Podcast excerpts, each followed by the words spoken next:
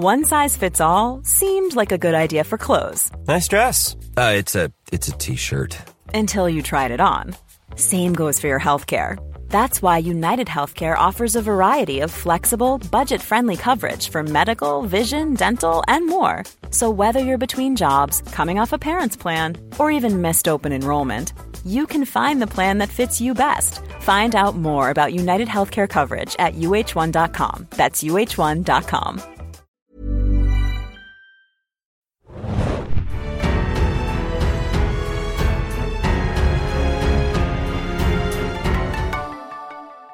Zum zehnten und leider vorerst letzten Mal sagen wir heute Hallo und herzlich willkommen zur Serienjunkies Podcast-Besprechung der Game of Thrones Prequel-Serie House of the Dragon.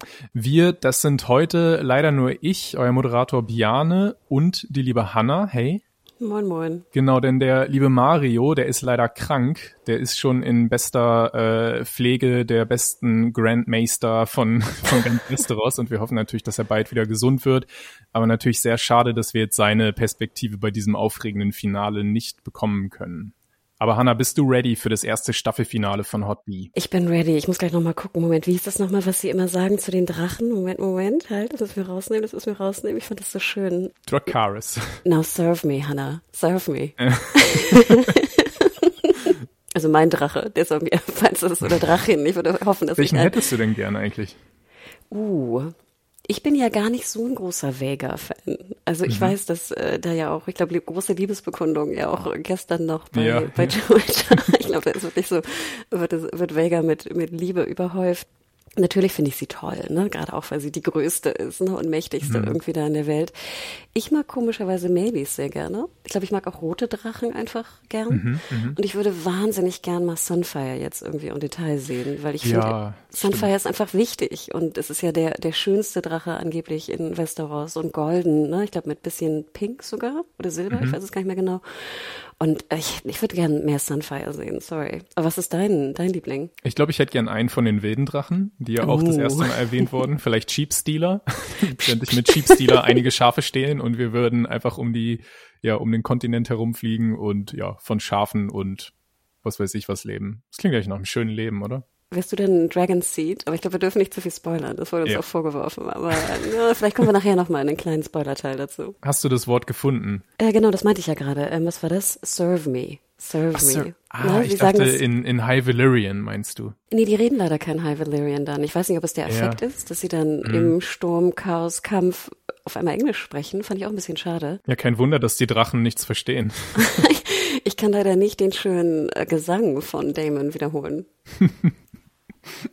Genau, wir kommen zu allem äh, noch im Einzelnen. Ähm, bevor wir aber anfangen, wollte ich noch einmal ein ganz, ganz großes Dankeschön loswerden an unsere wunderbaren ZuhörerInnen, denn ich habe ja letzte Woche relativ grundlos äh, eine kleine Kriegserklärung an den Mario Barth Podcast rausgegeben und ich war ziemlich überwältigt, dass wir wirklich binnen weniger Tage einfach mal 100 neue Bewertungen bei Spotify bekommen haben. Also unglaublich, vielen Dank dafür. Wir sind leider noch ganz knapp hinter ihm, also wenn ihr es noch nicht getan habt, vielleicht habt ihr auch noch Lust, uns mit fünf Sternen zu bewerten. Es geht wirklich ganz leicht, das sind glaube ich zwei Tipps auf dem Handy äh, bei Spotify, aber ja, vielen Dank an alle. Das war echt, das hat mich sehr gerührt. Danke. Wahnsinn. Dann haben wir natürlich auch noch zu dieser Finalepisode, über die wir heute sprechen, leider nur zu zweit, den Punkt, dass diese Folge geleakt ist. Und ich hoffe, dass keiner ernsthaft gespoilert wurde. Hanna, wurdest du gespoilert? Nein, ich habe mich, äh, wann, ich glaube, geleakt, die ist Sonntagnacht geleakt, glaube ich, ne? Also Samstag auf Sonntag, meine ich. Genau, äh, ja. Und ich habe mich komischerweise sehr fernhalten müssen, auch vom, vom Netz, mhm. weil, vom Internet, weil ich auch eine Präsi vorbereiten musste für Montag früh 9 Uhr. Ja, das hilft dann natürlich. und deswegen war ich sowieso grantig und war da vier, fünf Stunden in PowerPoint und habe nichts anderes gemacht und habe nur rumgegrantelt vor mich. Ja. Wurdest du gespoilert? Das war deine Rettung. Ja, also ehrlich gesagt habe ich schon leider ein, zwei Screenshots gesehen, was mich sehr gestört hat. Ich habe es auch nicht ganz verstanden, warum HBO, also wir haben ja die gesamte Staffel immer mit Pre äh, Pressescreenern sehen dürfen, nur jetzt das Finale nicht und ich habe nicht verstanden, als es eh schon raus war und die halbe Welt es schon gesehen hatte, warum wir es nicht auch noch offiziell kriegen. Aber ja, ich bin äh, größtenteils spoilerfrei trotzdem auch in diese Episode eingestiegen, zum Glück. Hat man eigentlich herausgefunden, woher es kam? Gute Frage. Ich ähm, meine, war das nicht, ja. war das nicht sogar von von, von offizieller Seite sozusagen, dass es irgendwo rausgeflutscht ist bei einem, Ja. ich weiß nicht, in, in Spanien oder so, wo HBO auch erreichbar Ja. ist. So ist es ja meist auch bei Game of Thrones hatten wir es leider auch häufig. In der fünften Staffel sind, glaube ich, damals die ersten vier Folgen mal so rausgeflutscht vor der eigentlichen Premiere und da war es, glaube ich, auch, weil irgendwie HBO Nordic oder HBO Spain oder so aus Versehen zu früh auf, auf Go gedrückt hat.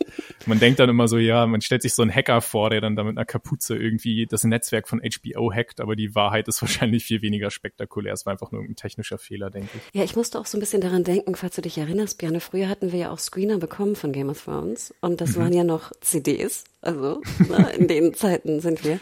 Und Nicht ich VHS. Weiß, ja, und ich weiß noch, wir mussten so wie so eine Art NDA unterschreiben, dass die auch äh, eingesperrt werden.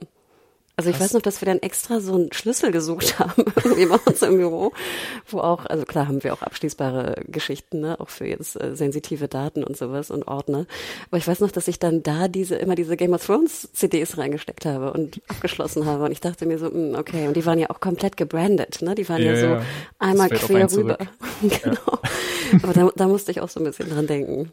Ja, das ist ja noch verrückter, ne? Also wenn da, da hätte man ja nur mal einen gut koordinierten Postraub machen müssen und dann hätte man einfach die, die HBO, also die Game of Thrones Folgen.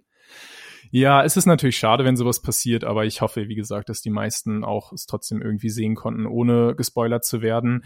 Die Episode, müssen wir mal sagen, heißt The Black Queen oder auf Deutsch die schwarze Königin. Diesmal mit einer Laufzeit, die im Vergleich zu einigen anderen Folgen mit 59 Minuten recht kurz ausfällt. Für ein Finale hat mich durchaus überrascht.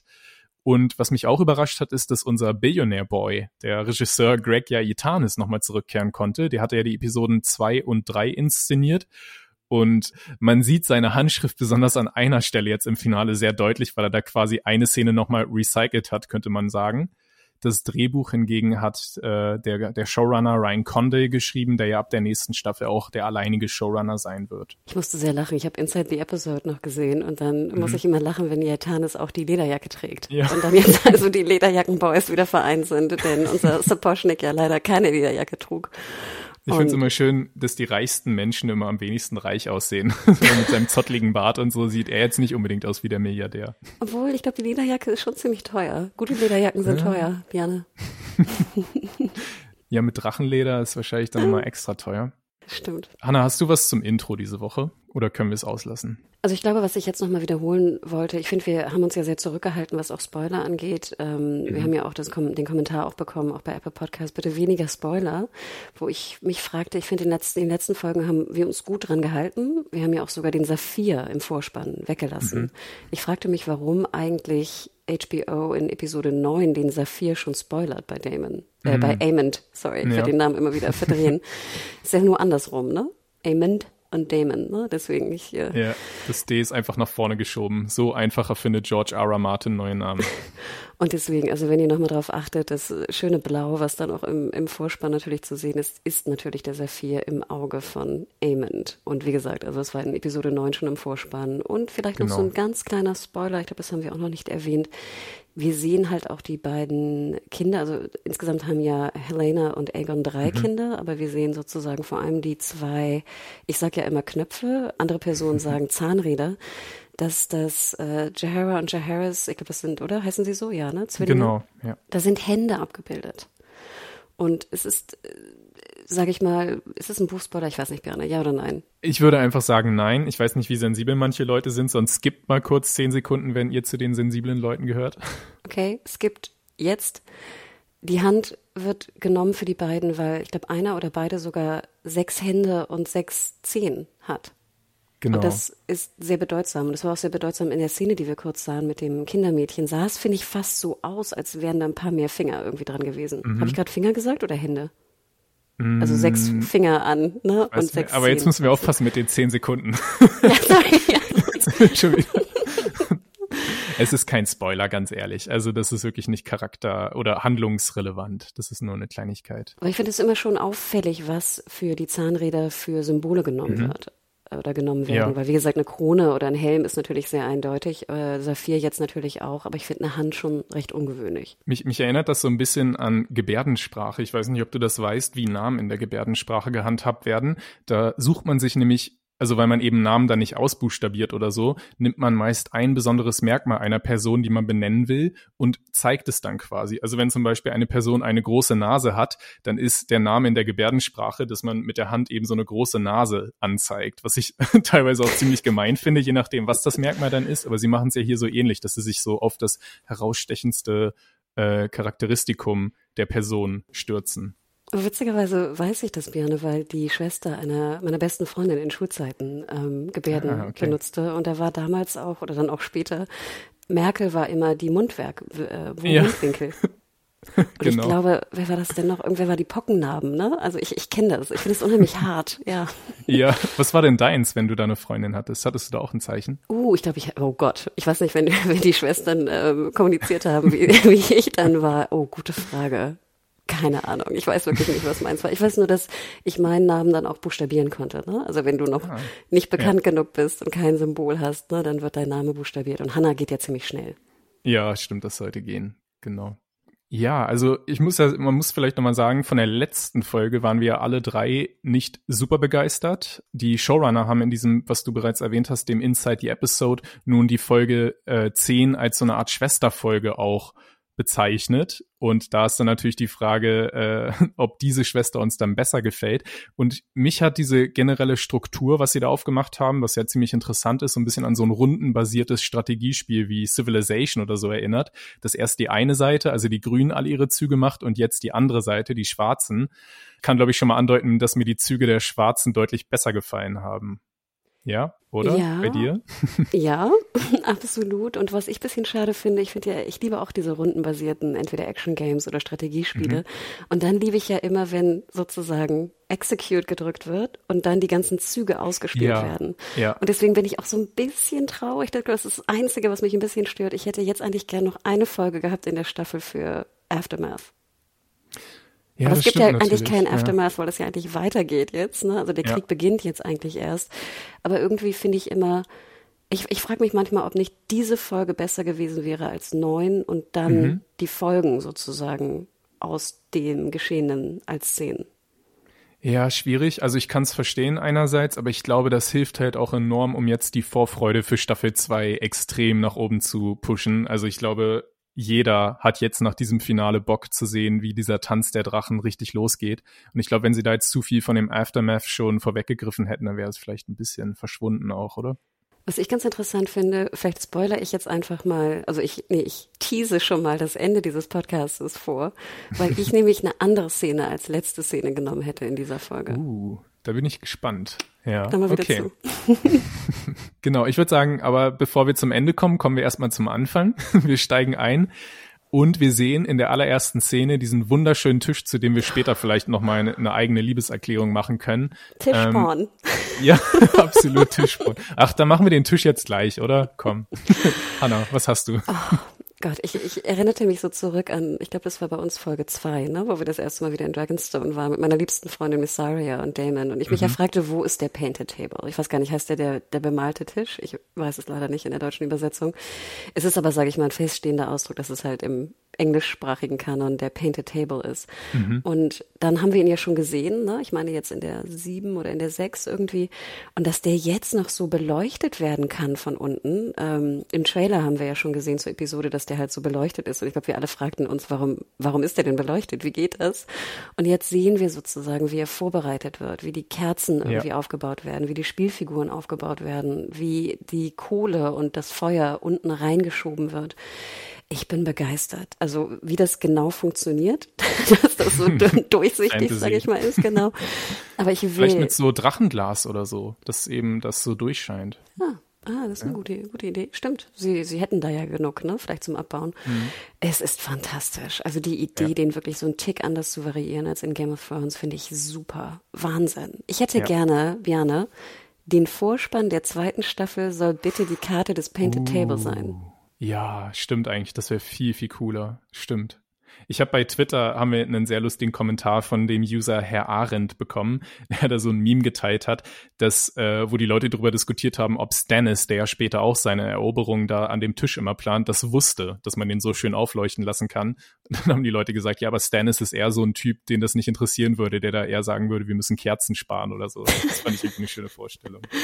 Ja, ich fand ganz süß. Ich glaube, Il Kali, kennen wir ja auch, hat heute früh mhm. getwittert, als ich gerade hier die Notizen zusammenschrieb und es gerade aufgeschrieben hatte, dass sie gerne so ähm, DIY, ähm, DIY-Videos haben möchte, wie man diesen Tisch baut. Denn es stimmt, es gab ja oft bei YouTube so diese Videos, wo man diese, ich weiß gar nicht, wie die heißen, diese Tische, wo du so auch sowas einfließen lassen kannst und die dann so glasierst. Ich weiß nicht, ob du die kennst. Aber du so meinst nicht diese Elektro-Spiele, ne, wo andauernd Menschen sterben, die das versuchen selber zu Hause nachzumachen. Nee, nee, nee, nee, okay, das sind gut, so gut. die Tische und das sind auch Holztische und du du machst wie gesagt so Fugen rein und dann füllst du sie mit irgendeinem, so, ich habe das leider nicht so ganz verstanden, sorry, mit irgendeinem so Kram und dann glasierst du sie und es sieht ziemlich geil aus. Also es sieht wirklich ja. toll aus und das jetzt in der Version von Painted Table. Ach, ich, ich habe Ich bin mir absolut sicher, dass diese Videos spätestens in ein paar Wochen erscheinen. das war einfach, das ist so rausgestochen, da werden sich Leute jetzt drauf stürzen und sich darum kümmern. Ja, also HBO, wenn ihr noch irgendwie Pressematerialien verschicken wollt, ne? Produziert mal so ein paar Tische. Ich glaube, diese Injunkis-Redaktion wird sich freuen. ja, so ein Fanshop, wenn die da so einen Tisch verkaufen würden, würde ich auch nicht Nein sagen dürfte recht teuer sein wahrscheinlich. Aber jetzt sind wir schon ein bisschen, da sind uns die, sind wir schon ein bisschen vorausgeprescht. Der Tisch leuchtet ja auch in der Einstiegsszene tatsächlich noch gar nicht. Das kommt ja erst nach einem Schlüsselmoment. Am Anfang äh, haben wir da nur den kleinen Luke, der schon mal verdächtig viel Screentime kriegt von der ersten Szene. und der äh, unterhält sich eben mit seiner Mutter und es hat so ein bisschen wieder dieses Ding, dass er das alles nicht will, die ganze Verantwortung, er will nicht die Driftmark regieren und er ist nicht so stark wie seine Mutter und all das. Ihm wird seekrank, Björn. Oh. Der Ernste. es ist echt furchtbar, wie sie da, ja, es war ja klar, dass sie ihn jetzt noch einmal besonders äh, liebenswürdig auch uns nochmal vorführen. Was ich Ach, aber sehr Luke. schön fand in der Szene, genau, es begann ja wieder mit dieser sehr brutalistischen ne, Architektur in Dragonstone, mhm. die ich sowieso liebe. Du hörst ja auch die ganze Zeit das Rauschen, also den, den Wind, so durch mhm. diese offenen Fenster. Ich habe das Gefühl, sind die offen, also ne, da durchrauschen. Du hörst die Heizkosten, wow. Ja, nachher siehst du ja auch so, es dampft immer so ein bisschen im Hintergrund. Ich habe mich gefragt, ob das wie so bei so Saunen sind, weißt du, wo du so Wasser raufkippst oder sowas. Du hörst das Meer rauschen und ich liebe das auch, wie Luke dann so den Tisch anfasst. Weil mhm. ich weiß nicht, wie es dir geht, aber ich wollte die ganze Zeit den Tisch immer nur anfassen. und er fässt sich dann, gar nicht konzentrieren. und er fässt dann ja auch so Driftmark an und ich liebe auch dieses, mhm. diese, diesen, diesen konträren Punkt, dass Dragonstone so wahnsinnig kühl wirkt und spartanisch geradezu. Und dann hast du aber diese Wärme zwischen Mutter und Sohn, die ja auch wieder eine Spiegelung ja. ist zwischen, zwischen Alicent und ihren Kindern, weil jetzt Rhaenyra, mhm. wie sie ihn auch so ein bisschen knuddelt und ihm Zuspruch gibt und ihn auch so ein bisschen küsst noch, weißt du, was man ja auch mit 14 so ein bisschen, ne? Man hat ja. das halt irgendwie so ertragen.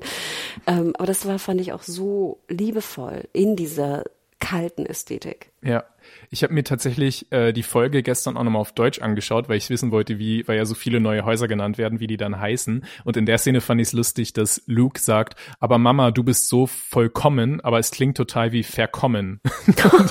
das ändert die, den, den Read der Szene schon ziemlich deutlich. Ich weiß nicht, ob auch viele eher verkommen verstanden haben, aber er sagt perfect im Englischen, also vollkommen. Oh Gott, du bist so verkommen mit deinen drei Bastards, oder was? ja, das, das ändert es ganz schön. Ja, hat mir auch sehr gut gefallen, der Einstieg. Genau. Ja, und sie sagt ja, glaube ich, auch, dass sie nicht perfekt ist, ne? Oder? Sie, ja. sie negiert es, glaube ich, auch. Also es war, es war ein, eine wunderschöne Szene. Sie trägt auch wieder mein absolutes Lieblings-Kostüm-Porn-Kleid. Also mhm. ach, super. Ich glaube ihr nicht, dass sie nicht perfekt ist. Ja, wir haben dann natürlich wird dieser, dieser schöne Mutter-Tochter-Moment unterbrochen durch eine schlechte Nachricht, Prinzessin Rhaenys. Und ich schwöre, diesmal haben sogar die einzelnen Figuren den Namen jedes Mal anders ausgesprochen. Mal hieß es Rhaenys, manchmal Rhaenys, also wir sind da nicht alleine. Auf jeden Fall, sie kommt, sie ist direkt mit Maelys oder wie auch immer, mit ihrem schönen Drachen nach Dragonstone geflogen und überbringt eben die Nachricht, Viserys ist tot und die Grünen haben den, den Thron gestohlen. Und da dachte ich mir, Hannah, hätte sie das ein bisschen schonender rüberbringen können oder sollen? Nein. Also äh, ich finde es absolut richtig, dass sie da reinpoltert und einfach auch raus. Ich glaube, das wäre nicht Rainys konform gewesen, da jetzt irgendwie schöne Worte für zu finden, die, für das, die Hände zu nehmen. Ja. Ich fand nur ganz interessant, wir sehen ja nochmal ihre Rüstung, ne? Die ist ja rot und dann hat sie diese wahnsinnigen schönen Rüstungsschulterpolster, wie ich sie immer nenne. Und ich habe mir nochmal die neunte Folge angeschaut, ob sie die Rüstung nicht vielleicht schon unter ihrem Mantel hatte. Weil das ja die Diskussion war, wie schnell sie da in die Rüstung im Dragon Pit ne, gestüpft ist und ob die mhm. Rüstung vielleicht ne, am, am Gepäckträger befestigt war von, von Mailies, wo wir auch eine witzige Mail zu bekommen haben. Aber ähm, es ist wirklich sehr auffällig, wenn ihr euch die Szene nochmal anschaut. Sie hat ja ihre Hände mhm. immer so vorne vor, ne, wo ich auch immer denke, so im Menschentrubel würde ich ungern meine Hände drin lassen. Ne? Ich denke immer, ich habe die lieber draußen dann, wenn so ein Menschenmob ja. da irgendwie ist. Aber ich glaube, man hat es bewusst gemacht, weil die Schultern, ich meine, sie trägt sie drunter. Denn du siehst, dass ihre Schultern recht groß sind. Und dadurch, dass mhm. sie die Hände vorne verschränkt, ist es nicht so auffällig. Deswegen, ja, okay. also ich bin feste Überzeugung, dass sie unter dem Mantel die Rüstung bereits anhatte. Nicht, dass es jetzt super wichtig war und das größte Geheimnis von Westeros ist, aber nur so, falls ihr noch mal reinschaut, ja, ja. ist es auffällig. Und Man hätte da eine schöne, eine schöne Verbindung ziehen können zu der Red Wedding, wo ja auch die Rüstung unter dem, unter dem Kleid so dann eine große Enthüllung ist, dass da irgendwie einer der Passanten irgendwie sieht, dass sie eine Rüstung trägt und dann so, oh nein, was macht sie? Ja, und ich finde auch sehr witzig, dass sie wie so kleine so ähm, Ellbogenschoner trägt. Also ich mhm. fühlte mich so ein bisschen wie so beim Inline-Skating von 20 Jahren oder sowas. Also es ist wirklich ganz süß, weil wir sehen sie von hinten und dann siehst du so die knickbaren äh, ja. Ellbogenschutzpanzerung. Äh, ja, wenn du von einem Drachen runterfällst, dann musst du dich irgendwie auch mit den Ellenbogen abstützen, glaube ich. Das ist schon gefährlich. Nein, und ich fand es auch eine tolle Szene, denn ich fand auch toll, ich glaube, in der Szene wird ja auch gefragt, Damon ist ja auch mit im Raum und dann mhm. fragt ja Damon auch so, Gott, also, ah, warum lebst du noch, ne? Ich bin geflohen. Äh, warum hast du, wenn du die Möglichkeit hattest, warum hast du das nicht beendet? Warum hast du mhm. sie nicht umgebracht? Und dann sagt sie ja auch diesen schönen Satz, it's not my war to begin. Ja. Und das finde ich ist eigentlich auch eine schöne Erklärung, weil wir uns ja auch gefragt haben und ja. viele User auch draußen, warum sie nicht Drakaris gesagt hat in dem Moment dort in der äh, im Dragon genau. Pit. Und ich Sehr finde cool. genau das habe ich mir auch aufgeschrieben, ja, dass ich das total schön war. Ein ganz kleiner Satz für dieses große Ding, was uns letzte Woche auch wahrscheinlich ein bisschen geärgert hat, dass sie das so gerettet haben, total elegant, weil die Erklärung reicht mir auch. Genau, jetzt habe ich dich unterbrochen. Nee, absolut. Also ähm, vielleicht noch ein kleiner Punkt, es wurde nämlich mir auch geschickt, dass es so schön ist, dass Rainys Rhaenys eine Rüstung trägt, weil wir ja auch äh, staffellang in Game of Thrones immer Dani gesehen haben ohne Rüstung auf Drogon. Mhm. Und wir uns ja immer gefragt haben, mitten im Kampfgetummel, wo Pfeile und Pfeile schossen mhm. und sowas und Dani immer nur so einen Mantel anhatte, wie schön es jetzt ist, eigentlich Rhaenys immer in voller Montur auf Melis zu sehen. Stimmt. Und es ist ja auch nicht nur diese Erklärung, die sie da findet, ist ja nicht nur hier so dahingesagt, sondern es wird zu einem großen Punkt in der gesamten Finalepisode, wer jetzt das erste Blut vergisst. Das ist quasi so die zentrale Frage. Deshalb macht es einfach sehr viel Sinn, dass äh, Rhaenys das nicht getan hat, rückblickend. Und es wird ja auch so ein bisschen, wenn wir da einen Tick vorweggreifen, auch so ein bisschen wieder diese Diskussion im Mittelpunkt gestellt, dass ich bin jetzt sehr, äh, ne, ich pushe das jetzt ein bisschen, mhm. dass die Frauen eher versuchen, den Krieg zu verhindern und die Männer immer schon im Hintergrund so ein bisschen plotten. Und ich glaube, da mhm. kommen wir mhm. nachher noch in die Diskussion, wie wir das finden, diese ja. recht eindeutige Zweiteilung. Aber ich finde, das macht es hier auch nochmal deutlich, dass mhm. sie den Krieg nicht beginnen möchte. Ja. Beide nicht. Genau, die beiden, ja. Wohingegen Damon und Otto und wir haben auch Alison, die auch eher da so denkt wie, wie Rhaenyra und Damon und Otto, die sind da eher so die Eskalateure. Ja, ja, aber diese Nachricht hat ja auch Folgen, ne? Also wir sehen ja auch, dass dann äh, die Geburt äh, zu früh eingeleitet wird und ich muss ganz ja. ehrlich sagen, Björn, ich konnte es kaum ertragen. Ja. Also das ist jetzt die dritte traumatische Geburtsszene dieser Staffel und ich denke mir auch, hätte eine gereicht. Also wir haben natürlich dadurch den, den äh, sehr bezeichnenden Verweis nochmal auf das Zitat von Rhaenyras Mutter, Emma, die ja damals gesagt hat, das Kindbett ist das Schlachtfeld der Frauen. Und nun haben wir den Moment, wo Rhaenyra eigentlich lieber auch an dem Kriegstisch äh, sitzen würde und mit den Männern den Krieg plant, aber stattdessen ist sie jetzt hier durch dieses, durch diese Geburtsszene gebunden an ja, einfach sie, sie ist dadurch verhindert auf eine Art. Das war natürlich sehr bitter für sie, aber ich hätte diese Szene auch lieber nicht in der Ausführlichkeit auch gesehen. Vielleicht hätte man es nur andeuten können. Und was ich so krass fand, war, dass ja auch Rhaenyra damals, äh, ich glaube mit Alison zusammen ja auch gesagt hat, sie möchte nicht irgendwo äh, in einem Turm sein und einfach nur Babys äh, rausspucken. Ja, ja stimmt, äh, dazu auch ein Verweis. Ja. Und jetzt hat sie ja, ich meine, sie hat ja schon fünf Kinder, ne, noch zwei Adoptivtöchter dazu bekommen. Und du fragst dich ja auch so, ach, reicht das jetzt nicht auch mal langsam? Mhm. Und dann ja. aber, wie du schon sagtest, dann plotten die Männer und du hörst dann die Schreie durch Dragonstone. Oh. oh. Ja. Und warum, sag mal, erklär mir das mal kurz, warum wollte sie die Hilfe der, der Armen nicht wahrnehmen?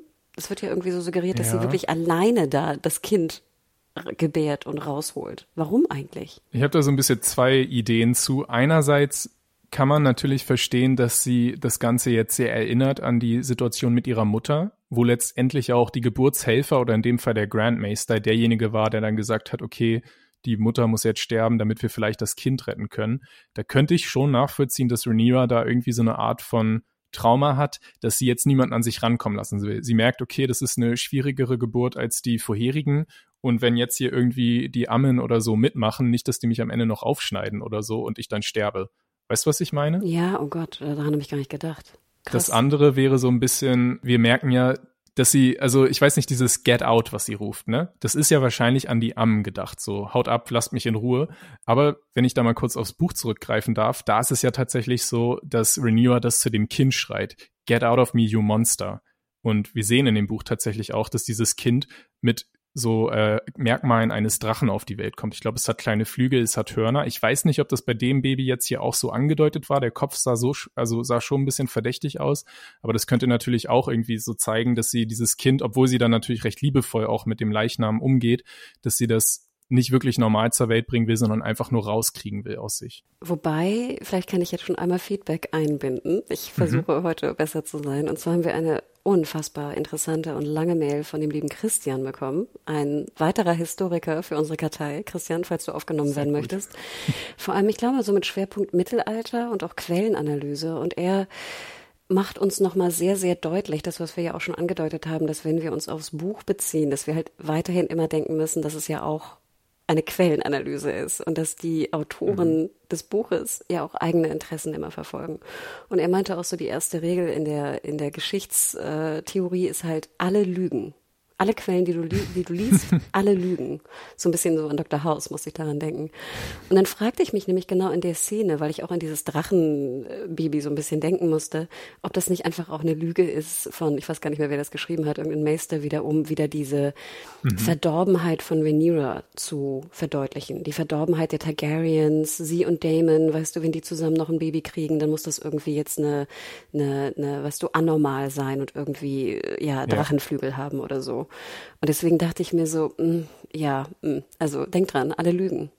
Mhm. Das ist ein wichtiger Hinweis, stimmt, ja. Ich fand nur ganz interessant, und das hat mich dann auch wieder ein Stück verwirrt, während sie gebärt, sieht sie ja Cyrax.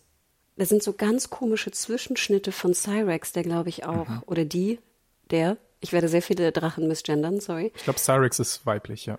Die schreit. Und dann fragte ich mich, ob diese Verbindung zwischen Drache und Reiterin nochmal deutlich mhm. gemacht werden sollte oder ob das jetzt so ein Bezug sein soll auf das Drachenbaby.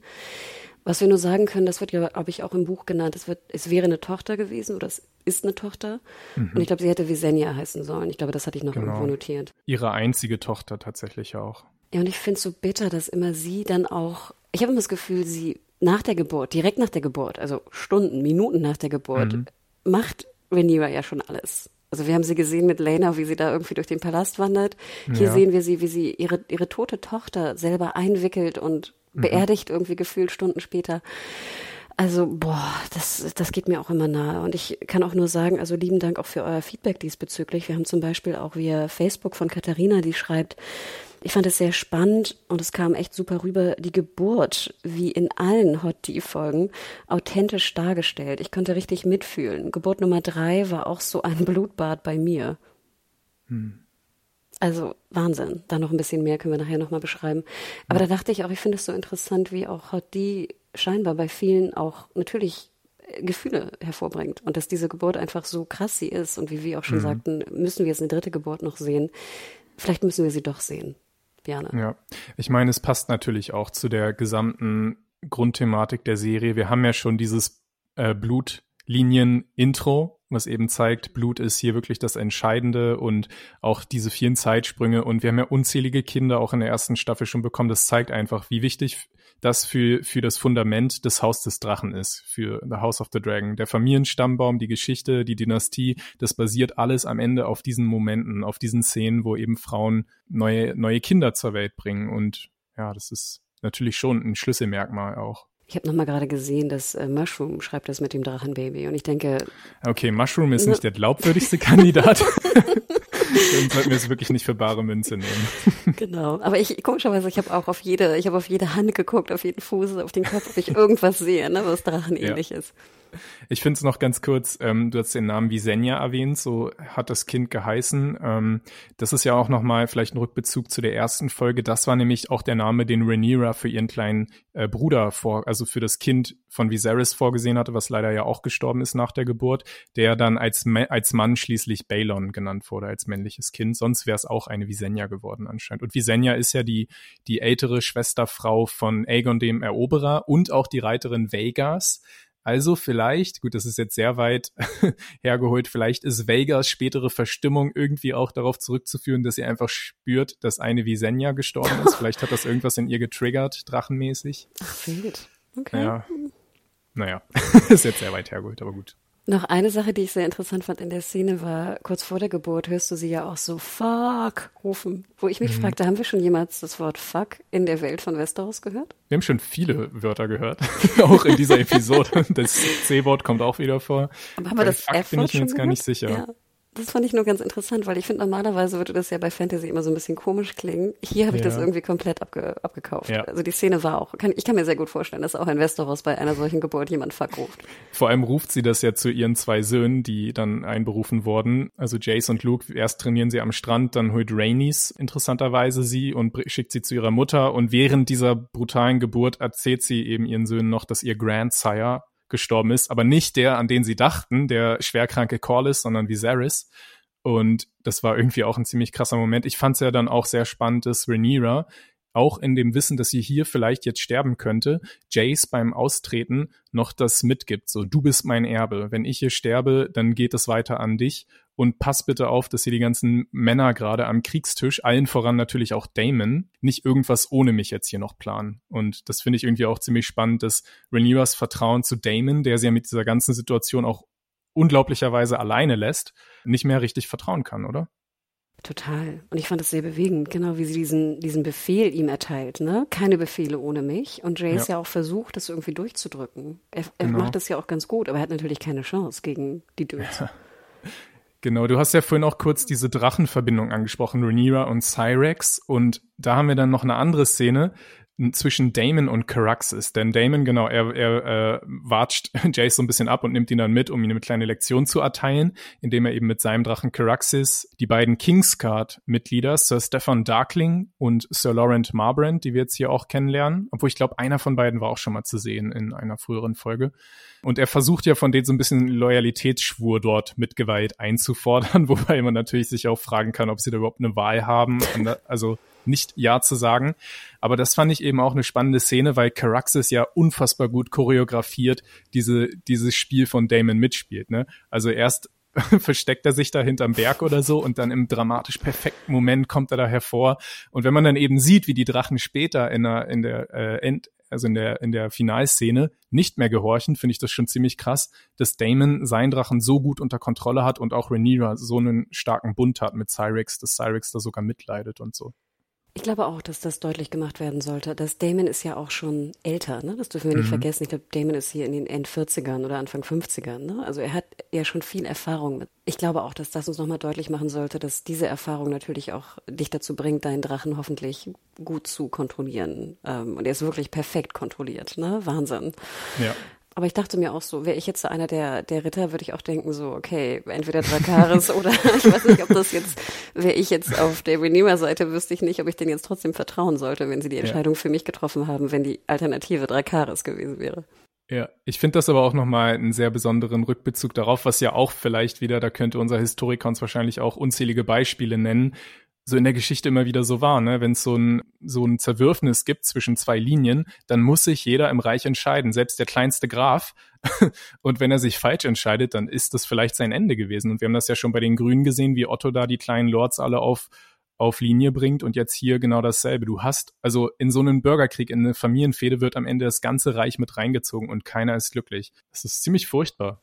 Das ist übrigens, finde ich, sehr schön auch nacherzählt so ein bisschen in Dunk and Egg. Ich weiß nicht, ob du mhm. die auch gelesen hast, die Bücher. Ja, habe ich. Ja. Da finde ich das ja immer interessant. Da, da begegnen sie ja auch vielen, sage ich mal, Lords, die sich falsch entschieden haben Und in der Blackfire Rebellion. Genau. genau. Und dann ist es ja auch, ich meine, es sind irgendwie vier, fünf, sechs, wie viele Blackfire Rebellions gibt's? Ich denke, die Wahrscheinlichkeit, dass du dich immer auf die, auf die richtige, die siegende Seite entschieden ja. hast, ist ja auch relativ klein. Also ja. wir können da mal eine Wahrscheinlichkeitsberechnung machen.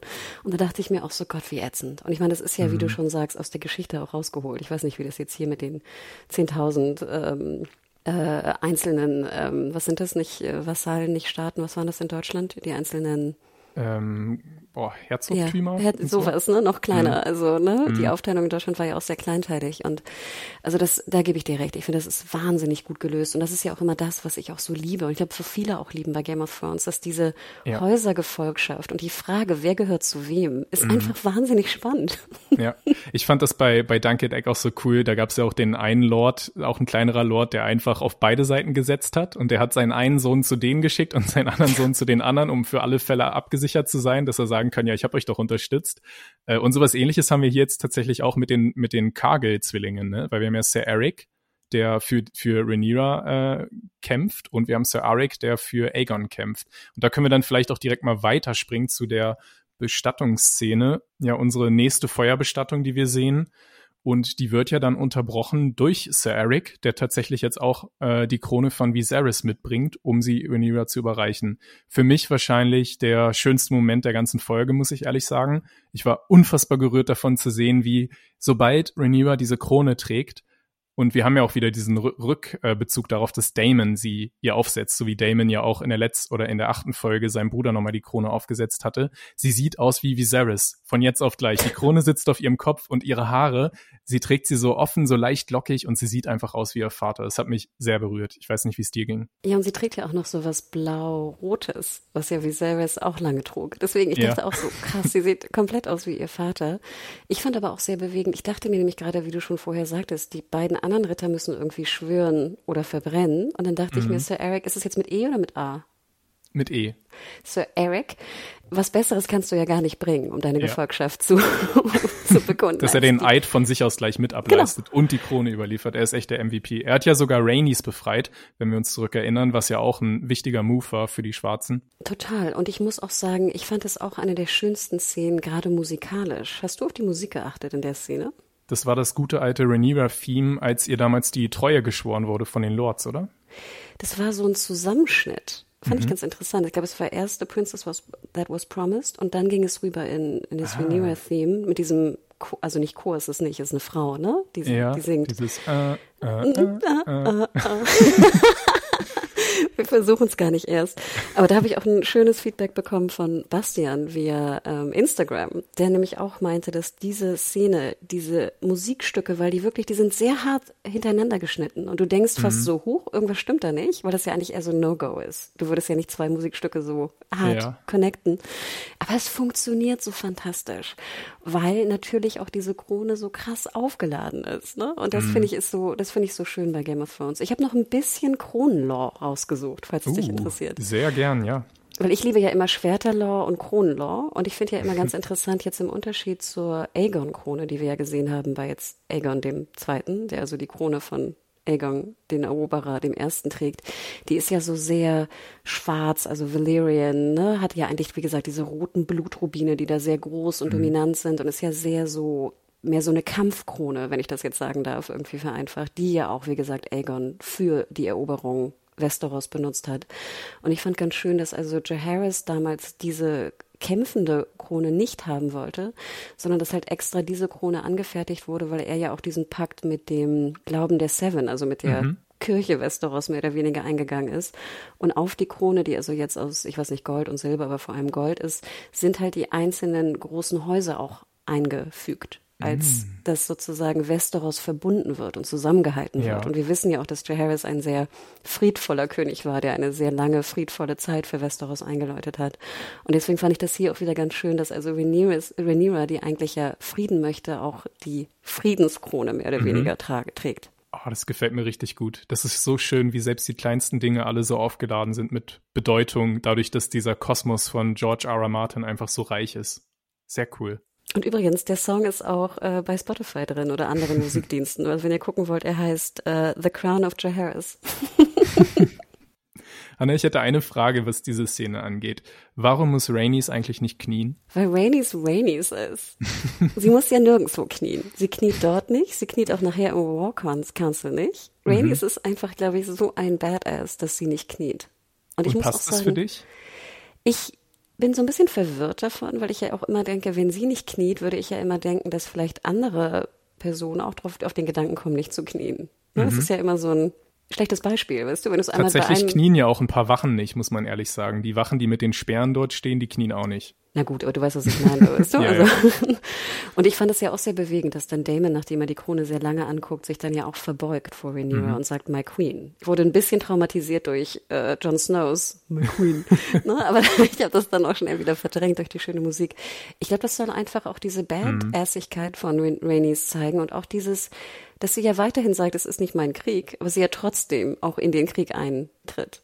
Mhm. Für mich auch noch von der anderen Seite betrachtet, ich glaube, Rhaenys ist auch wirklich die einzige, die in Rhaenyras Augen nicht knien muss. Denn wir sehen ja in dieser Episode auf sehr, also auf wunderschön subtile Art. Es sind teilweise wirklich nur so Blicke, die sich die beiden Frauen zuwerfen, dass sie endlich so eine Beziehung auf Augenhöhe gefunden haben. Lange Zeit hat Rhaenys ja die kleine Göre Rhaenyra nicht so ganz ernst genommen. Aber jetzt, wo sie eben sieht, dass sie tatsächlich die einzige Person hier in Dragonstone ist, der das Wohl des Reiches auch am Herzen liegt, respektiert sie sie, glaube ich, ganz neu. Und dementsprechend würde ich sagen, muss sie auch nicht knien, Rainis, weil äh, Rhaenyra sie so achtet und andersrum jetzt auch genauso. Das äh, passt für mich eigentlich auch sehr gut deshalb. Stimmt, da ist ganz viel Respekt, aber auch Vertrauen, ne? Wenn du mhm. jetzt auch ansprachst, dass das Vertrauen zwischen Damon und Rhaenyra ja auch ein bisschen wackelt, mhm. nenne ich es mal ja. so. Ich glaube, dass sie kein Problem hat, Rhaenys zu vertrauen. Und Rhaenyra macht ja auch alles richtig. Nachher im War Council lädt sie ja auch beide Enkelinnen von Rhaenys zum Tisch. Ja, genau. Und wir sehen ja auch, dass die eine, nämlich Raina, die noch keinen Drachen hat leider und mit dem kleinen Luke verlobt ist oder war, oh. sie ist jetzt ja auch ihr kleiner Mundschenk, ne? so wie Rhaenyra das eins für Viserys war und sie bringt ihr da ihren ersten Negroni Spagliato with Prosecco in it. Aber, aber Biane, sie macht es ja richtig. Sie ist nicht nur der ja. Mundschenk und muss dann weg vom Tisch, sondern genau. sie ist Mundschenk und darf an den Tisch. Ja, Rhaenyra hat gelernt aus ihrer eigenen Erfahrung.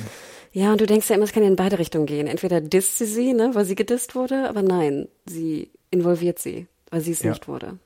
Oh. Wollen wir denn mal zu dieser, das ist jetzt im Prinzip die erste Tischszene, wo der Tisch endlich auch leuchten darf. Das haben wir jetzt schon vorweggenommen, weil wir uns nicht zurückhalten konnten.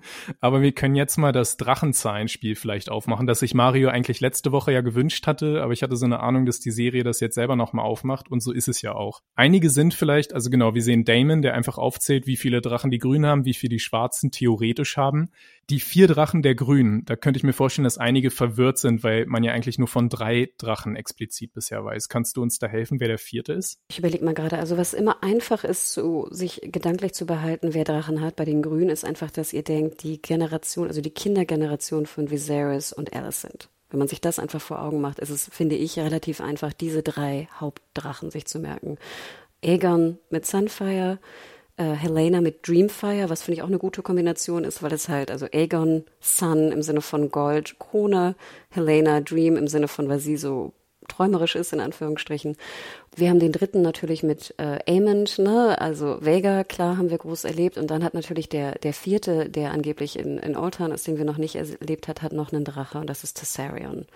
Und sozusagen, denkt immer dran, nur diese Generation der, der Alicent Viserys Greens können Drachen reiten. Das sind die vier, die sie haben. Und wer dann noch im Dragon Pit rumschlummert oder wo noch ein paar Eier sind, das ist jetzt gar nicht so wichtig. Aber denkt immer mhm. dran, es sind drei Hauptdrachen von den drei Hauptkindern und dann gibt es noch einen vierten Sohn, der auch Drachenreiter ist. Kann man das so einfach vereinfachen? Ich denke schon, ja. Also natürlich Jahara, Jaharis, die haben auch Dracheneier bekommen und sie sollten auch Drachen kriegen, aber das dauert einfach noch so lange, bis die überhaupt da sind, wenn es überhaupt gut geht, weil auch aus nicht jedem Ei muss ja ein Drache schlüpfen. Das passiert ja leider auch manchmal, so wie es bei Raina ja passiert ist.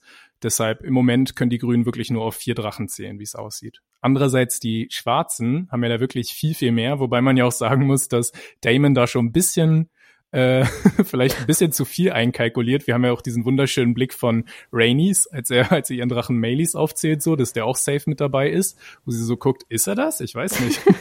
vielleicht nicht bei dir, bei Rainier ja. vielleicht.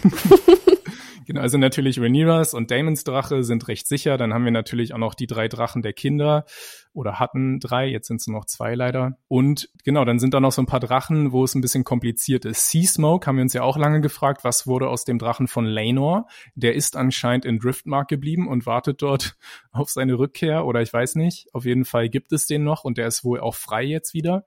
Und wir haben in dem Dragon Mount das ist eben auf Dragonstone auf der Insel dieser große Berg, in dem Damon jetzt auch wieder seinen Gesang angestimmt hat und neulich auch schon die Eier von Cyrex geerntet hat. Da leben auch noch ein paar Drachen, unter anderem Vermitor, den wir ja auch sehen in der Gesangsszene. Das war der, der mächtige Drache von Jaehaerys, dem König vor Viserys. Es wird, glaube ich, wieder sehr verwirrend. Meinst du, die Leute kommen mit? Äh, ja, ich hoffe es. Genau, Vermitor. Kurze ja. Klammer auch dazu, Vermithor. Ich sag mal Vermithor. Ich weiß nicht, heißt der so oder Vermitor? Wahrscheinlich TH, ja. Wahrscheinlich mhm. hast du recht. Ich, ich, ich weiß, also Vermitor, vielleicht auch einfacher auszusprechen, ist halt auch extrem groß mhm. und alt. Also denkt immer dran, Vega ist natürlich der größte, die größte, die da draußen rumfliegt. Aber Vermithor ist jetzt sehr nah dran. Deswegen glaube ich, macht es auch Sinn, dass Damon zuerst zu ihm oder ihr geht, weil ja. sie natürlich auch Macht brauchen, also Größe. Genau, das würde den Vega-Vorteil der Grünen einfach wieder kippen, wenn man dann auch noch einen Vermithor auf seiner Seite hätte. Ich fand es sehr interessant, dass einige Leute anscheinend das so ein bisschen falsch verstanden haben. Und wenn ich drüber nachdenke, kann ich gut sehen, warum das so ist. Viele dachten tatsächlich, dass in der Gesangsszene, wo Vermi, äh, wo Damon eben Vermithor dort ein, ich kann Vermithor nicht sagen, Vermitor ein Lied vorsingt, einige dachten, das wäre Vega tatsächlich und dass er Vega so auf eine Art hypnotisiert, um sie hinzuweisen, dass sie den kleinen Luke angreifen soll, um damit den Krieg loszutreten, den er die ganze Zeit forcieren will, was ich einen unfassbar krassen Read finde. Also das würde den Damon-Charakter nochmal auf ein ganz neues böses Niveau heben, aber es ist wirklich nur ein Missverständnis. Also er singt für Vermithor und die Idee ist, dass man diesen reiterlosen Drachen auch wieder ins eigene Team mit reinbringen kann. Vielleicht auch ganz gut zur Unterscheidung. Vermithor ist, glaube ich, der irgendwas mit, also er ist bronzefarbig. Genau. Also er ist so ein Tick bräunlicher. Bronze Bitch. Genau, also er ist wahnsinnig mächtig, wie gesagt, aber halt so bronzen im Vergleich zu einem Vega, der ja eher so ein bisschen muschelig grau ist und sehr verzottelt und sowas. Genau. Und das ist bei Mithra noch nicht ganz so. Also er ist, wie gesagt, auch sehr alt oder sie, aber noch nicht so alt und ja. äh, zottelig. Wir haben auch noch Silverwing, das ist der Drache von Jaharis Frau, also sozusagen, ja, der, der Partner für Vermithor. Ich weiß nicht, ob zwischen den Drachen dann auch was lief, da haben wir schon oft drüber diskutiert, ob die Drachenreiter und die Drachen miteinander daten, aber genau, das ist eben der Drache der vorherigen Königin. Kurze Klammer, ich glaube, das haben wir erwähnt und ich glaube, das war auch das Beispiel, wo es mal so war. Also, dass die ah. Menschen verpartnert waren, Jaharis und seine Frau Alyssane und die Drachen waren auch verpartnert von den beiden. Oh, dann also können glaube, sie auf Doppeldates gehen. Genau, in dem Beispiel war es. Ich sah dann auch die beiden so knutschen, weißt du? Die Drachen knutschen und die Reiter. Da gibt's sicherlich viel Fanfiction. ich glaube, in dem Punkt war es. Genau. Und wir haben auch noch drei wilde Drachen. Ich habe es am Anfang schon einmal angesagt. Das ist so eine Frage, was wilde Drachen einem eigentlich bringen. Weil wilde Drachen wurden noch nie von einem Reiter gezähmt und es ist unfassbar gefährlich, das zu versuchen. Da sind auch viele Menschen schon dran gestorben. Das ist zum einen Grey Ghost, der auf Dragonstone angeblich lebt. Wir haben Sheepstealer, meinen Favoriten. Und wir haben The Cannibal. Und The Cannibal, man kann es sich vom Namen schon ableiten, der äh, hat ab und zu mal Appetit auf andere Drachen. Und die Frage ist natürlich jetzt für Staffel 2 dann auch, welche Rolle diese wilden Drachen spielen. Ich finde das ein unfassbar cooles Element, dass wir da noch so eine Art Wildcard haben auf der Seite der Drachen. Und ja, ich freue mich schon sehr zu sehen, was daraus wird. Jetzt versuche ich mal so ein bisschen Mario, eine Mario-Frage zu, zu implementieren. Nein, du musst keine blonden Haare haben, um diese lebenden Drachen vielleicht bändigen zu können. Es reicht halt, wenn du auch irgendwo valerische, valerisches Blut hast. Also mhm. in dem Falle Targar Targaryen, äh, Targarisches Blut, so rum. Also wenn da irgendein Bastard, sorry, wenn ich immer dieses Wort benutze, aber ich glaube, so ist es einfach in der Welt, in der wir leben. Also wenn da wirklich nur ein Funken von Blut irgendwo durchgewandert ist, kann es sehr gut sein, dass diese Person den Drachen auch bändigen kann. Aber wie du schon sagtest, mhm. also es ist super gefährlich. Du kannst sehr leicht da verbrutzelt werden oder runtergeworfen werden vom Drachen im Flug. Das ist unfassbar gefährlich. Ja. Wir wissen natürlich, und da macht die Serie auch einen kleinen Cut genau in ihr Gesicht, dass Raina noch dringend einen Drachen sucht. Vielleicht kommt sie ja für Vermithor oder Silverwing in Frage. Vielleicht auch für Seasmoke, den äh, Drachen ihres Onkels. Ja, ich, ich, ich würde ihr raten, sich von den Wilden erstmal fernzuhalten. das, das sollte die letzte Option sein, genau. Ja, ich denke auch immer, ich würde da auch nicht irgendwie am Strand spazieren gehen wollen, wenn irgendwie der Cannonball irgendwo rumfliegt oder Sheepstealer und vielleicht Zumindest nicht, nicht als Schaf. Ja. Also mm, ich finde das immer eigentlich ganz eine, eine wilde Vorstellung. Wir haben ja auch gehört mhm. am Anfang der, der Staffel, dass ja auch Vega lange Zeit einfach irgendwo rumflog und ihr ja. Unwesen trieb. Also ja. Hanna, du hast gerade valyrisches Blut gesagt. Und soweit wir wissen, gibt es ja nur zwei valyrische Familien in Westeros, nämlich die Targaryens und die Valerians. Aber ich bin da selber jetzt nicht so der Superexperte. Kann es sein, dass es da noch eine dritte Familie gibt, die wir kennengelernt haben in dieser Folge? Ach, danke für diese Vorlage.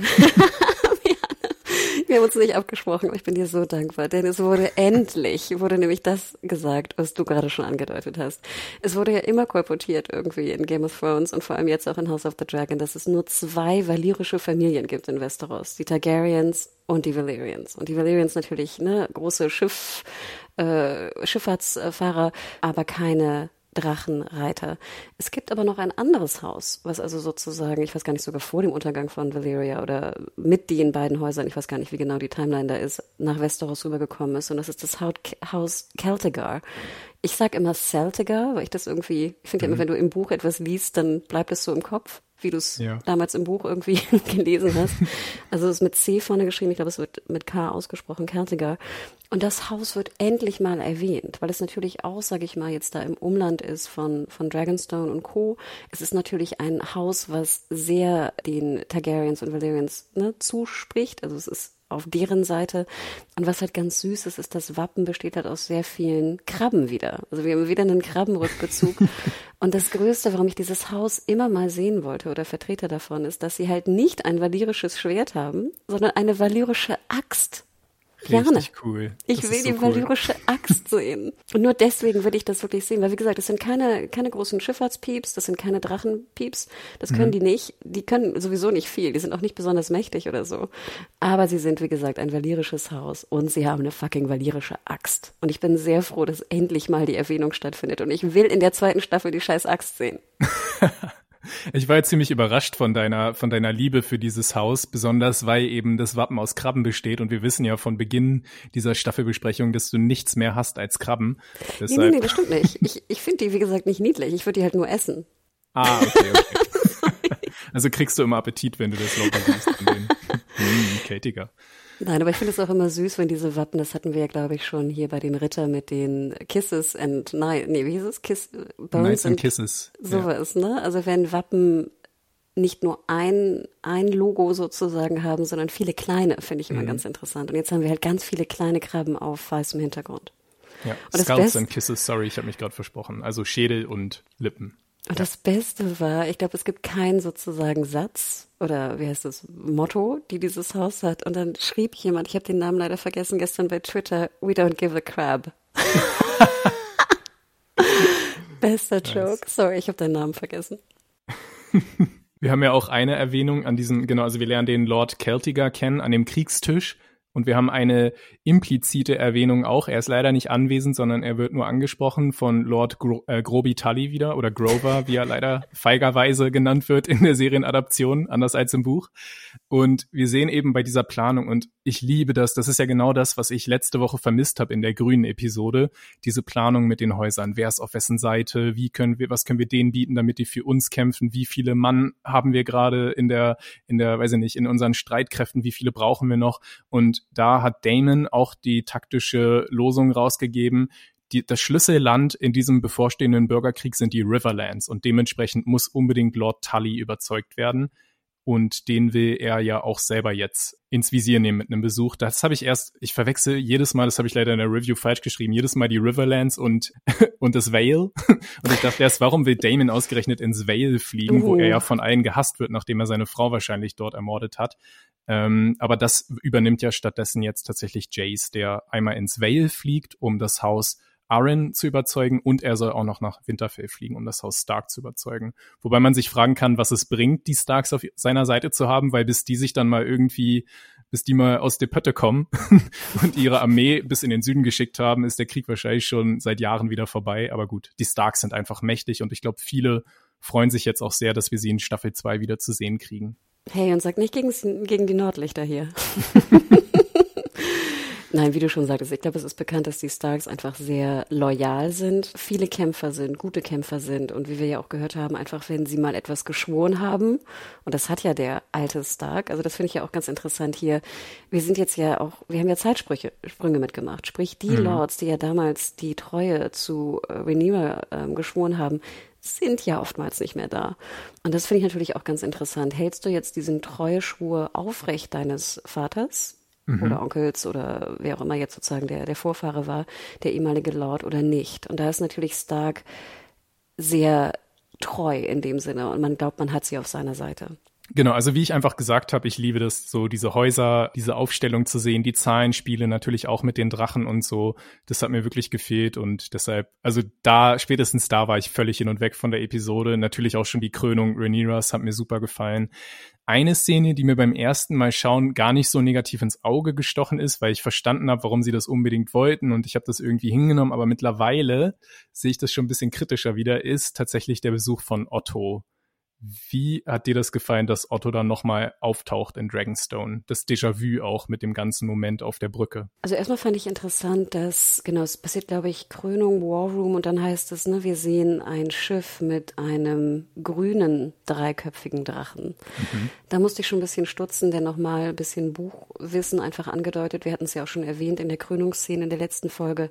Das eigentliche Wappen der Greens, und es ist verwirrend, ich gebe es zu, der Grün ist der goldene Drache, weil wie gesagt, Aegon, also Aegon der Zweite, ja. einen goldenen Drachen hat, Sunfire.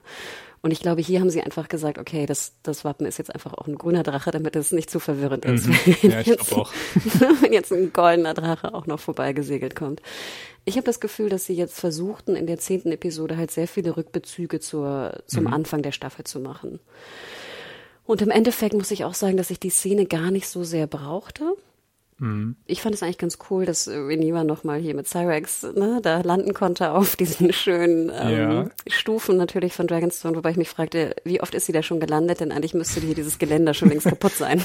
ja, die UNESCO würde das nicht gern sehen, dass sie dieses Denkmal einfach so beschädigen. Und ich habe dir ja erzählt, Berne, oder? Ich war ja dort an diesem Ort, also wo diese, diese diese Steintreppe in Anführungsstrichen, die hoch zu einem Kloster führt auf der, auf der Halbinsel. Das ist wirklich sehr, sehr schön. Und es ist nicht so breit. Also da ist so eine mhm. ganz kleine ganz kleine Nook, wo es ein bisschen breiter wird, aber keine Chance, dass da mhm. irgendwie vier Leute nebeneinander stehen könnten oder sowas. Und Drachen.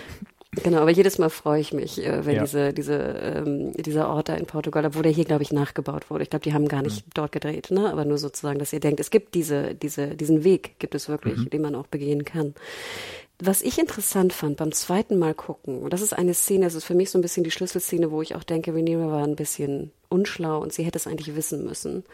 Otto sagt explizit, wir haben einige Häuser schon informiert und unsere, ich glaube, Terms and Conditions sagt er nicht, aber so ungefähr, bereits mhm. geschickt. Und er spricht explizit von Storm's End. Und da dachte ich mir, shit, da hätte eigentlich Rhaenyra hellhörig werden müssen, wenn sie den Lord ja. scheinbar irgendwie 20 Jahre lang nicht besucht hat und gar nicht weiß, mhm. was da los ist vor ihrer Haustür. Die sind ja super dicht beieinander, die Stormlands. Das hätte sie einfach wissen müssen, dass äh, Otto und die Greens einfach jetzt schon zwei, drei Tage länger wussten, dass Viserys tot ist und natürlich schon ihre äh, Raben, äh, sind es Raben, ja, ne? Ja. äh, ihre Raben geschickt haben und natürlich vielleicht auch die Drachenreiter, die sie ja doch auch haben. Und da denke ich mir so, ah, doof. Und deswegen mhm. fragte ich mich, ob die Szene deswegen auch benutzt werden sollte, weil dann ja auch wieder Damon sehr, sehr kampfeslustig ist. Er will ihn ja eigentlich sofort umbringen. Er will, er sagt ja auch, mhm. ne, wieder das C-Wort, was wir schon eingangs besprochen haben. Der, der ist ja schon komplett auf Krawall gebürstet. Das haben sie auf Deutsch leider sehr entschärft. Da haben sie nur irgendwas wie Dumpfbacke oder keine Ahnung. Also sie sagen das C-Wort, ne, explizit. Mhm. Und da fand ich doch, dass diese Verdeutlichung, dass Rhaenyra eigentlich Frieden will. Und sie sagt ja auch, ich sag dir morgen Bescheid, ne, so, ob ich diese Terms mhm. annehme, ja, obwohl ich die Terms auch ziemlich scheiße fand. Also was schlägt er ihnen eigentlich vor? Ja. Das war sehr simpel, fand ich. Ich meine, eine große Geste war natürlich, dass sie endlich aufhören würden, Shit über Luke und Jace zu reden, dass sie Bastarde seien, weil er hat ja explizit erwähnt, man würde sie als legitime Söhne anerkennen, aber spätestens der Punkt mit den Kindern Damons, dass sie dann da knall, äh, knappen und sowas werden könnten. Das war, glaube ich, wirklich auch nochmal eine persönliche Beleidigung an Damon, äh, weil Otto und Damon ja noch nie die größten Fans voneinander waren. Also ja, es war wirklich nicht allzu diplomatisch. Ich fand nur sehr schön, komischerweise auch ein bisschen was Positives mal zu Damon zu sagen mhm. in dieser Folge. Er sagt ja, ähm, ich würde meine Söhne eher sonst was machen lassen, als hier ein Cupbearer zu sein für Aegon. Er hat gesagt, ich würde sie eher von einem Drachen fressen lassen. So. Und das kommt nochmal leider sehr negativ zurück, ja. Aber ich fand es sehr schön, dass er auch seine Söhne sagt. Also es mhm. ist so eine Kleinigkeit, aber es fand ich trotzdem sehr schön. Ja, das stimmt. Und ich das Wobei Zitat er damit, glaube ich, auch seine leiblichen Söhne meinte. Ich glaube nicht, dass er da Luke und Jace meinte. Ach, glaub, nee, weil es, es ging hm. aber, glaube ich, auch um. Ach, ach uh, ja. Da hast du recht. Ja, mm, shit. Hm. Ah, okay, ich nehme es zurück. Ich habe das Zitat nochmal gefunden. Hier Otto ja. sagt, Baratheon received generous terms. Also sehr großzügige Konditionen. Mhm. Und ich finde, da ja. hätte man hellhörig werden müssen. Und Rhaenyra denkt sich, ich schicke ihnen einfach gar nichts, sondern sagt nur, Euda, du hast mir die mhm. Treue geschworen.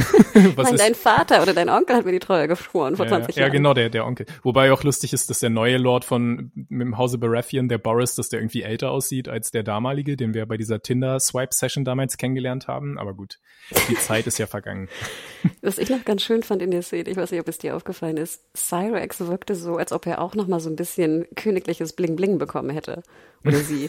Also es wirkte so, als ob sie eine Kette trägt und wie oh. so eine goldene Helmkrone ungefähr noch dazu. Und das fand ich irgendwie ganz süß. Ja, ich dachte mir, wenn jetzt deine, deine Reiterin die Königin ist, dann muss der Drache, finde ich, auch Bling Bling kriegen. Ja.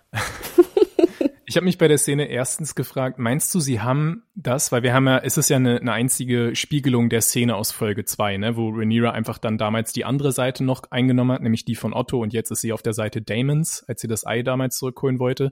Meinst du, sie haben das am selben Tag gedreht und sie haben einfach die Helligkeitsverhältnisse geändert, ein bisschen Sachen umgezogen und eben Emma Darcy und Millie Cock, äh, Alcock ausge, ausgetauscht? Millie Cock. Sorry. Sorry. Boah, keine Ahnung. Also denke ich jetzt vielleicht mal nicht. Könnte okay. natürlich sein, ne? Keine Ahnung. Fandst du jetzt, Otto sah sehr gleich aus? Ich meine, viel gealtert ist er ja auch nicht, ne? Ich dachte mir nur, das wäre so praktisch und das wäre irgendwie lustig, wenn sich die beiden da einfach so die, den Staffelstab in die Hand geben. Das wäre wahrscheinlich ein rührender Drehtag gewesen, so. Aber gut. Ist, glaube ich, letztendlich egal. Was mich aber wirklich gestört hat, Hannah, du hast es kurz im Nebensatz gesagt, Rhaenyra fliegt auf Cyrex. Und in dem Buch wenn ich jetzt wieder die Buchklammer aufmachen darf, ist es ein riesiger Punkt in diesem äh, ganzen Kapitel, dass Rhaenyra aufgrund dieser äh, brutalen Geburt nicht flugfähig ist. Sie muss sich ausruhen und das ärgert sie so, dass sie einerseits nicht am Kriegstisch mitmachen kann und andererseits eben auch nicht auf ihren Drachen kann, um irgendwie die ganzen Lords zu besuchen und für sich zu werben und so. Und sie schickt ja dann stattdessen auch Luke und Jace und dementsprechend konnte man auch viel besser verstehen, dass sie ihre jungen Söhne in diese Gefahr bringt, dort auszufliegen in, in, in die weiten Lande, weil sie selber das eben nicht konnte. Aber wir sehen jetzt hier so ganz lapidar nur für diesen kleinen Boss-Moment, dass sie fliegen kann. Also warum ist sie nicht diejenige, die nach Storm's End fliegt? Ja, boah, du hast absolut recht. Also, ja, es wäre auf jeden Fall schlüssiger gewesen. Mhm. Komplett. Und das, das andere auch noch mal ja. deutlich, hätte auch noch mal deutlich gemacht, wie krass es überhaupt ist, ein Kind zu gebären. Also ja. ich finde, also klar, ich meine, ich habe, wie gesagt, ich hatte auch Geschäts-LK. Ich weiß, da gibt's auch so Quellen, wo Frauen einfach nur, ich weiß nicht, im Feld ein Baby geworfen haben und dann weiter im Feld rumgewerkelt haben und sowas. Mhm. Also soll es ja auch vielleicht gegeben haben oder geben. Aber ich glaube, das, das Gros ist nicht so. Und ich finde hier, sie geht ja auch sehr normal, in Anführungsstrichen. Mhm. Sie geht ja auch sozusagen durch die, durch das Spalier, ne, von Otto. Wo ich auch dachte, finde ich bisschen gefährlich. Also der hätte ja auch einer sie einfach töten können. Hätte ja, ich zum Beispiel ja. gar nicht so aus Schutzgründen gemacht. Aber nee, du hast absolut recht. Ich glaube, das wäre sehr viel schlüssiger gewesen, gerade im Anblick dieser auch einfach der Gefahr ihrer Kinder, ja. Ja.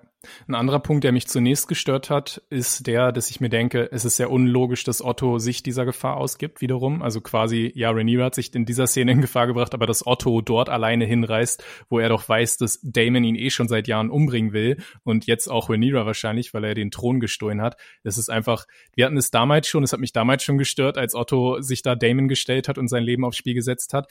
Aber ich bin dann selber so ein bisschen auf eine Erklärung gekommen, die mir irgendwie ganz gut gefällt. Otto, der lebt ja seit unzähligen Jahren sein Leben lang unter Targaryens und der ist so nah dran und der hat schon alles miterlebt mit denen. Der hat jahrelang auch Damons äh, Angriffe immer so hingenommen und ich glaube, wenn ich das mal jetzt so ein Sprichwort umformulieren kann, der weiß einfach, bähnde Drachen beißen nicht. Also egal wie wütend er die Targaryens oft schon gemacht hat, am Ende haben sie bisher noch nie wirklich ausgeteilt. Und das ist ja auch in dieser Folge wieder der ganze Punkt. Rhaenyra traut sich nicht zuerst zu beißen.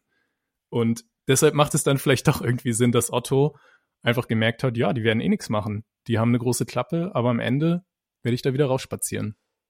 Ich, ja, finde ich eine gute Erklärung. Ich hatte eher daran gedacht, dass man auch nochmal verdeutlicht, wenn du eigentlich nur der Überbringer einer Nachricht bist, dass du eigentlich so ein bisschen wie heilig geschützt bist. Ah, ja, stimmt, das kommt weißt dann du, gut am Ende du, mit Luke wieder, ja. Genau, du darfst die eigentlich nicht angreifen. Und ich meine, dass Damon da überhaupt keinen Wert drauf legt, wissen wir auch schon vom Crabfieber hier mit Crabfeeder mit der weißen Fahne und Co. Ne? Das mhm. ist ihm ja völlig schnurz. Aber eigentlich ist das ja dieses Gastrecht, dieses, ähm, wie nennt man das, Messenger werden nicht angegriffen. Mhm. Ähm, das ist ja eigentlich heilig, weil ich meine, sie hätten sie auch wieder abziehen lassen können und äh, Cyrex, äh, also Rhaenyra auf Cyrex oder auch ähm. Damon mhm. auf Cyrex, das hätte ja auch das Boot einfach in Flammen anzünden können. Ja. Aber ich glaube, dass das nochmal die Heiligkeit der Nachrichtüberbringer verdeutlichen sollte. Ja, das ist sehr gut. Stimmt, daran habe ich jetzt gar nicht gedacht. Das macht doch sehr viel Sinn, es dann eben kurz vorher auch noch vor der Luke-Szene so reinzubringen. Ich glaube, wir kommen an einer Szene nicht vorbei, Ever catch yourself eating the same flavorless dinner three days in a row? Dreaming of something better? Well, HelloFresh is your guilt-free dream come true, baby. It's me, Kiki Palmer. Let's wake up those taste buds with hot, juicy pecan-crusted chicken or garlic butter shrimp scampi. Mm. Hello Fresh. Stop dreaming of all the delicious possibilities and dig in at HelloFresh.com. Let's get this dinner party started.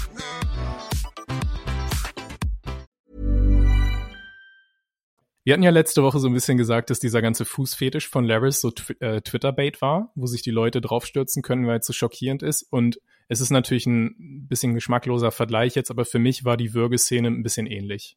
Hast du die Würgeszene gebraucht? Hast du irgendwas daraus ziehen können oder hat sie dich auch eher gestört? Also wie Katharina vorhin auch schon in diesem Facebook-Post auch schrieb, ist, sie konnte sie nicht einordnen. Und mhm. so bin ich auch immer noch. Also ich habe so verschiedene Theorien, die so ein bisschen in meinem Kopf rumschwirren. Ich kann, fange einfach mal an und du kannst sagen, ob du das ja. auch dachtest oder anders. Ich dachte mir zum einen wieder, dass es, sage ich mal, diese etwas doch plumpe, wie ich finde, Zweiteilung zwischen den aggressiven, kriegsspinnenden Männern und den Frieden wollenden Frauen nochmal verdeutlichen soll.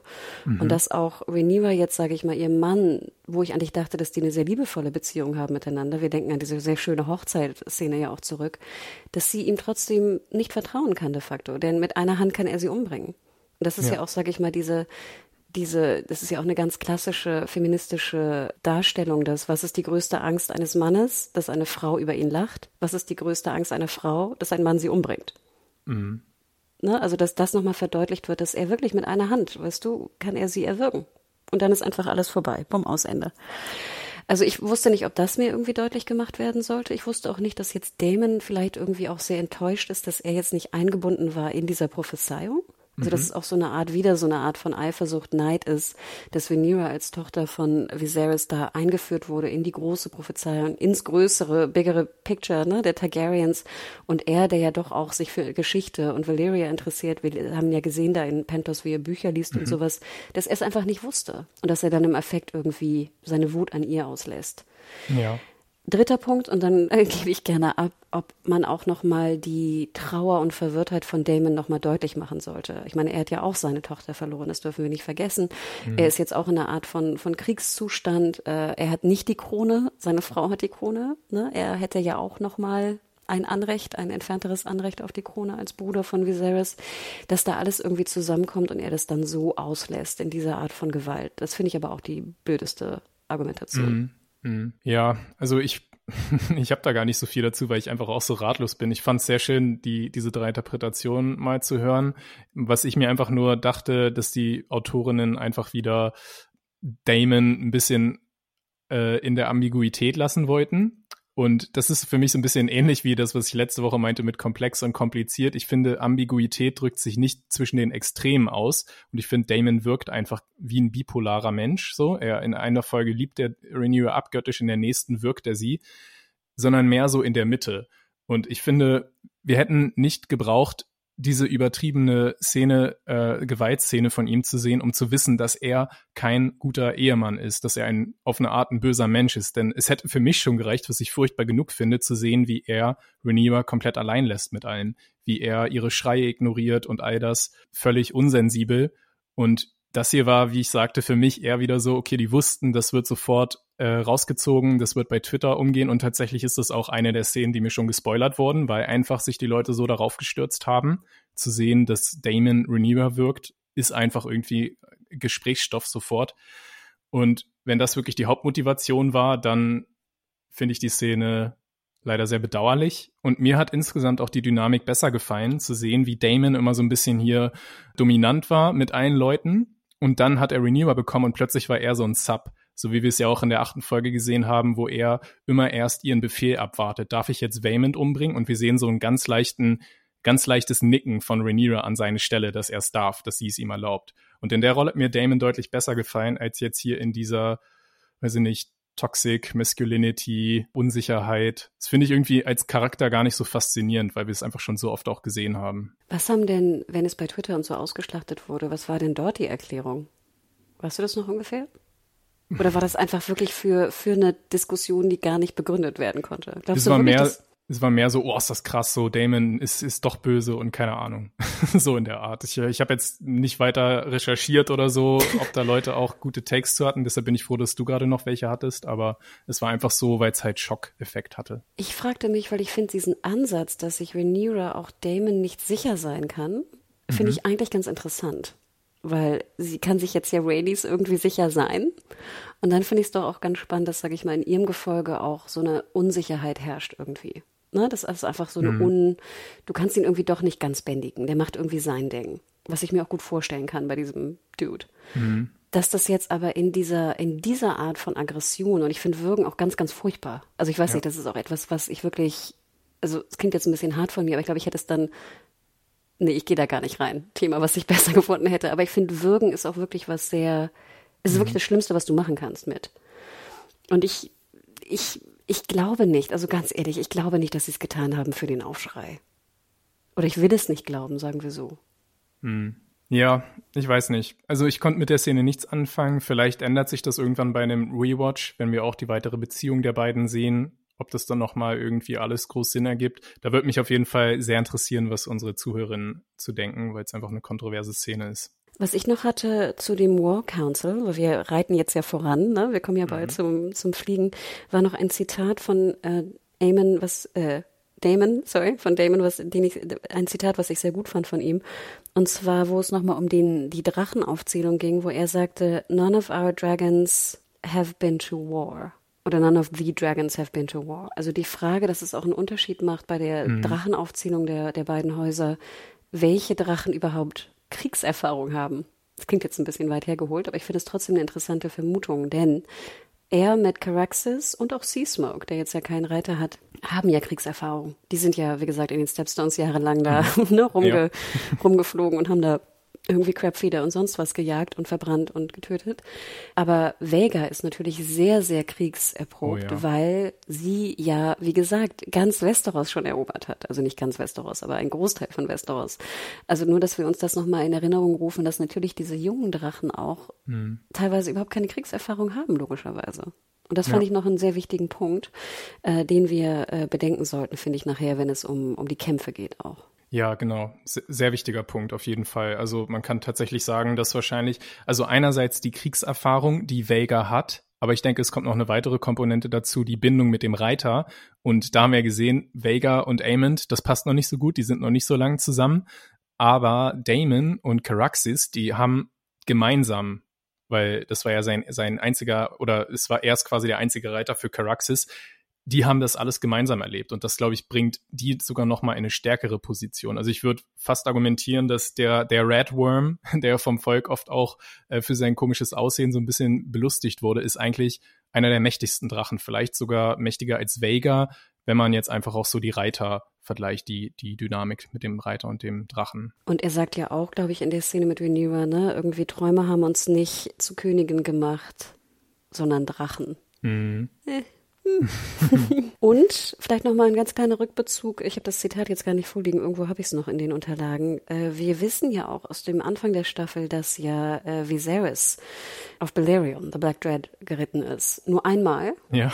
Und äh, das war ja, der war, der, der war ja noch größer als Vega. Also wir müssen uns vorstellen, es gibt noch einen Drachen, der noch um ein Vielfaches größer als Vega war. Also wir kennen nur seinen Schädel. Das ist der Schädel, der auf dem Altar in King's Landing liegt. Genau, so stellt euch vor, da ist noch ein Drache gewesen, der fast doppelt so groß ist wie Vega. Und das war Balerion. Und den hat Viserys geritten. Das ist ja auch schon ja. ein bisschen komisch, weil Viserys haben wir jetzt ja nicht als großen Kämpfer oder sowas irgendwie erlebt oder ähnliches.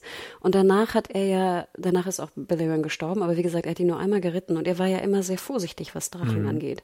Und er sagte ja auch, dass irgendwie die Idee, dass wir Drachen kontrollieren könnten, eine komplette Illusion ist. Und ich ja. fragte mich auch, ob das so ein bisschen dieses Foreshadowing ist, dass er vielleicht irgendwie beim Flug auch irgendwie gemerkt hat, dass er dieses, dieses, diesen Balerion einfach nicht kontrollieren kann. Dass da keine Chance mm. besteht, diesen Drachen zu kontrollieren. Ja. Und dass nochmal hinterfragt werden sollte eigentlich, was diese, ob das nicht vielleicht doch wirklich eine Illusion ist, dass Drachen gebändigt werden können, geschweige denn auch von irgendwie 14- oder 20-Jährigen. Mhm. Das finde ich auch einen super spannenden Callback, genau, der dann später nochmal Früchte trägt. Ich würde sagen, wir kommen kurz einmal nochmal zu der Corliss und Rainy-Szene, wenn das für dich passt. Mhm. Sehr gern. Corliss und Rainys, wir lieben sie ja, glaube ich, immer. du hattest gesagt, das Power Couple. Das finde ich immer ja. noch einen sehr schönen, schönen Ausdruck. Natürlich ist Corliss auch nicht gestorben. Das hat, glaube ich, keiner wirklich befürchtet. Ähm, er ist nun wieder unter den Lebenden. Übrigens auch interessant. Ich hatte ja mal die Alter, äh, der jeweiligen Figuren im Buch rausgesucht und Corliss ist mit Abstand der älteste aller Figuren, die wir kennen. Also abgesehen jetzt vielleicht von irgendwelchen Grandmeistern oder so. Der ist nämlich 76 Jahre alt zu diesem Zeitpunkt. Das finde ich eigentlich auch ziemlich krass. Dafür sieht er noch wirklich sehr jung aus und hat sich auch ganz gut gehalten, trotz seiner Krankheit. Was mir in der Szene super gefallen hat, einerseits natürlich, wir sehen, Rainice schafft es auch genauso tough vor ihrem Mann zu sein. Sie macht ihnen den Vorwurf, er hat sie allein gelassen nach der ganzen Familientragödie, dass beide Kinder gestorben sind. Aber noch spannender fand ich dann diese Zwickmühle, in der die Valerians ja immer noch stecken. Es ist ja wirklich so, sie haben sehr viele gute Gründe, Rhaenyra zu hassen und sich ihnen nicht anzuschließen, so wie Corlys es jetzt ja auch anscheinend will. Er hält ja gar nichts von ihr und würde sich jetzt am liebsten einfach raushalten und verschwinden. Aber sie haben einfach noch bessere Gründe, sich ihr anzuschließen, denn Rhaenys erklärt ja auch, unsere, unsere Enkelinnen, Baylor und Rhaena, oder auch unsere anderen, in Anführungszeichen, Enkel Luke und Jace und Joffrey, die sind halt in diesem Krieg. Wir stecken also auch mit drin. Und ja, diese, diese Zwickmühle, das fand ich einfach, äh, ja, habe ich jetzt schon gesagt, sehr spannend. Wie hat's dir gefallen, diese Szene? Ja, ich fand, das war auch wieder so ein Callback zu dem anderen Gespräch, was die beide geführt haben, wo es um die Vermählung ging von Rhaenyra und Lenor, wo ja Rhaenys schon sagte, nein, lass unsere Kinder aus diesem ganzen Spiel der Throne raus. Mhm. Weißt du, schütze sie doch. Bring sie ja. nicht in Gefahr. Und da war Corliss ja immer noch dieses, ne, ich, wegen Legacy und ne, das ist der Name, der zählt und ich will ne, in die Geschichtsbücher kommen und sowas. Natürlich soll mein Sohn irgendwie der, der Mann der Königin sein, äh, der König in dem Falle auch sein. Und ich finde, jetzt merkst du so, er will da eigentlich wieder raus, er will zurückrudern, weißt du? Er will friedlich da in der Schweiz wohnen, weißt du, auf Döfenmark. und alle sollen irgendwie happy und, und äh, so sein. Aber es ist halt zu spät, genau wie du sagst. Die sind halt ja. schon drin, die Kinder sind drin, die Kindeskinder sind drin. Und generell ist ja auch dieser ganze Konflikt eigentlich ein Kinder- und Kindeskinder-Konflikt. Also wir haben es ja auch schon in der letzten und vorletzten Folge angesprochen. Rhaenyra und Alicent wollen ja eigentlich Frieden. Mhm ne, die beiden sind ja so weit, dass sie irgendwie auf die eine oder andere Art Frieden wollen. Und Venera sagt ja auch nochmal explizit, sie will nicht über Asche und, und Steine regieren. Keiner genau, ein Zitat von Daenerys aus Game of Thrones tatsächlich auch. Ne, sie will, sie wollen eigentlich irgendwie eine Lösung finden. Also ich klammer jetzt mal alles sind, also ich denke jetzt an die, an die schöne Abendessenszene, ne? denken ja. wir daran. Und das aber natürlich jetzt auch der Konflikt, wo wir gleich zu kommen werden, natürlich auch einfach von den beiden so krass in ihre Kinder weitergetragen wurde, dass mhm. es nicht mehr, du kannst nicht mehr zurückrudern. Du, ja. du hast ne, das Korn schon gesät, es ist zu spät. Genau, nicht mal der größte Seefahrer kann da noch zurückrudern, die genau. Seeschlange. Genau. Du musst jetzt, was war das, durch den Sturm durchsegeln, ne? Ja, genau, da. schöner Bezug auch, ja. Was mir auch super gefallen hat, ist, dass er dann in dem Kriegsrat, natürlich, er spricht Rhaenyra trotzdem erstmal nur als Princess an. Das ist sozusagen seine Version des Nicht-sich-Verbeugens, aber er bringt ja dann wirklich auch sehr gute Vorschläge ein. Und ich fand das sehr cool, die Idee, bevor man kriegerisch tätig wird, dass man so eine Seeblockade machen kann. Wir haben dadurch auch noch eine wunderschöne Erklärung, warum diese Stepstones, die ja fast zu einem Running Gag wurden, dass sie irgendwie immer wieder erwähnt werden, ohne dass wir sie jetzt groß sehen, dass sie jetzt doch noch mal eine Bedeutung zugeschrieben bekommen haben. Denn die Möglichkeit dieser Seeblockade, um die Grünen dort auszuhungern, die hat sich äh, Corliss durch seine Kriege dort erkauft. Und es hat mich, also dieses gesamte, dieser gesamte Punkt der Wirtschaftssanktionen hat natürlich jetzt auch noch mal eine zeitlich relevante Komponente, wo ich jetzt nicht tiefer drauf eingehen will, aber das fand ich einfach eine sehr subtile Art der Kriegsführung, die auch im Vergleich zu Damons Hau drauf Strategie, wir müssen hier gleich unsere, unsere 13 Atombomben auf King's Landing abwerfen, unsere Drachen, hat mir sehr gut gefallen, dass wir da noch so eine Nuance auch kriegen durch Corliss, vielleicht auch ältere, weisere Art. Ja, und wie du schon sagtest, das ist ja auch eine Strategie, die kennen wir aus der Geschichte irgendwie en masse. Und die ist ja heute noch da, wenn wir in den Pazifik gucken oder so. Also eine Art von Seeblockadenstrategie gibt es ja auch mhm. heute noch. Das ist einfach ganz, ganz, ganz, ganz wichtig. Und ich liebe das auch. Und ich finde auch sehr schlau, dass sie endlich das gemacht haben, was wir uns ja auch immer gefragt haben. Sie haben, er sagt ja explizit, er hätte jetzt auch die, die Stepstones bemannt, ne, wenn ich ihn richtig verstehe. Ja. Also nicht, ne, einfach. Sie immer vergessen haben. genau, kämpfen und wieder weg. Nein, da sind jetzt auch sozusagen, keine Ahnung, Forts und Bastionen und es ist jetzt geschützt. Das bleibt jetzt also so lange wie möglich in, in Collis äh, Gewalt, in Anführungsstrichen. Und dann fand ich aber auch sehr schlau dieser Diskussion, dass ja, dann hieß es, wir müssen nur den, den Eingang, ne, also diese Bucht in Anführungsstrichen zu King's Landing irgendwie abdecken. Und dann sagt ja auch Rainey's, ich mach das mit Mayleys. Und da denkst du ja auch mhm. so, what the fuck? Ein, ein Drache plus Reiter kann schon diese gesamte Meerenge eigentlich aus, also blockieren. Äh, mehr brauchst du gar nicht. Das ist wie eine riesige, ja. wie heißt es, Schiffsarmada, die da, ja. die Rainis auf Melis ist. Genau. Und deswegen kann sie auch nicht woanders hinfliegen, wie zum Beispiel. Ja, das, ist, das wollte ich auch noch sagen. Das ist auch super convenient, dass wir dadurch dann auch lernen. Es würde natürlich viel mehr Sinn machen, dass Rhaenys zum Hause Baratheon, Baratheon äh, reist, weil sie ja dort auch Verwandtschaft hat. Sie ist ja eine Baratheon zur Hälfte, wie wir wissen. Du hast ja auch gesagt, in den Büchern hat sie sogar dunkle Haare, also eher wie mm. die Baratheons. Also, wenn sie nicht zufällig da diese andere Idee hätte, was sie machen könnte, dann wäre sie geflogen und nicht Luke. Und dann wäre es eine ganz andere Geschichte geworden. Obwohl unser Lord Boris ja, glaube ich, auch explizit sagt, dass sie irgendeine Cousine ist, who cares, so ja. ungefähr. Ne? Also es wird auch ein bisschen, sage ich mal, neutralisiert. Er ist kein allzu charmanter Dude. Ähm, ja, dann haben wir natürlich den Moment, wo Rhaenyra ihre beiden Kinder wegschickt. Ich fand es ganz lustig, dass sie sie auf eine Bibel schwören lässt, also was oder auf diese, also die Bibel des des Glaubens der Sieben, was eigentlich ja für die Targaryens völlig egal ist, oder? Also die haben ja da keinen großen Respekt vor. Das war sehr ungewöhnlich. Wobei ich aber auch wieder dachte, vielleicht auch jetzt, wo sie die Jaharis-Krone trägt, mhm. ist das nochmal dieser Rückbezug dazu, dass wir jetzt also das ganze Land vereinen wollen. Hm, ja. Sie hat hm. da vielleicht Frömmigkeit von Alicent gelernt. Apropos Alicent, wenn ich da nochmal kurz, willst du nochmal über die Buchseite reden? Das haben wir jetzt völlig übersehen. Hm.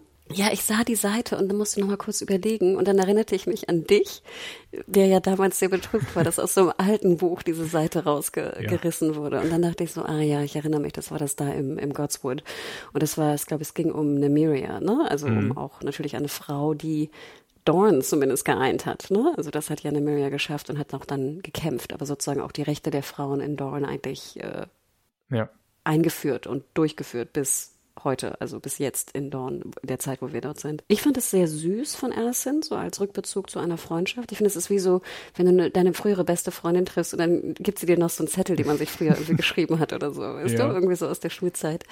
Es war aber auch so ein bisschen, wo ich mich fragte, wissen wir nicht auch, dass Alicent eigentlich auch vielleicht doch ein bisschen was anderes will? Also, ich meine, die, die Zeichen von Alicent durch die Krönung von Aegon, also mhm. Aegon ist ja auch eine, eine, eine andere als jetzt dieser Zettel. Aber ich fand, das war schon sehr bewegend. Also, wie gesagt, ja. diese ganzen Rückbezüge zum Anfang der Staffel waren sehr charmant. Es war ja auch nochmal abschließend Wasser auf die Mühlen der Leute, die Rhaenyra und Alicent immer geschippt haben. es ist natürlich schon, also, man behält so eine Seite nicht einfach so 20 Jahre lang oder länger. Oder wie lange ist es ja? Ja, so 15, 20 Jahre. Nee, warte mal, wie lange ist es Brief? Ist das wenn ja.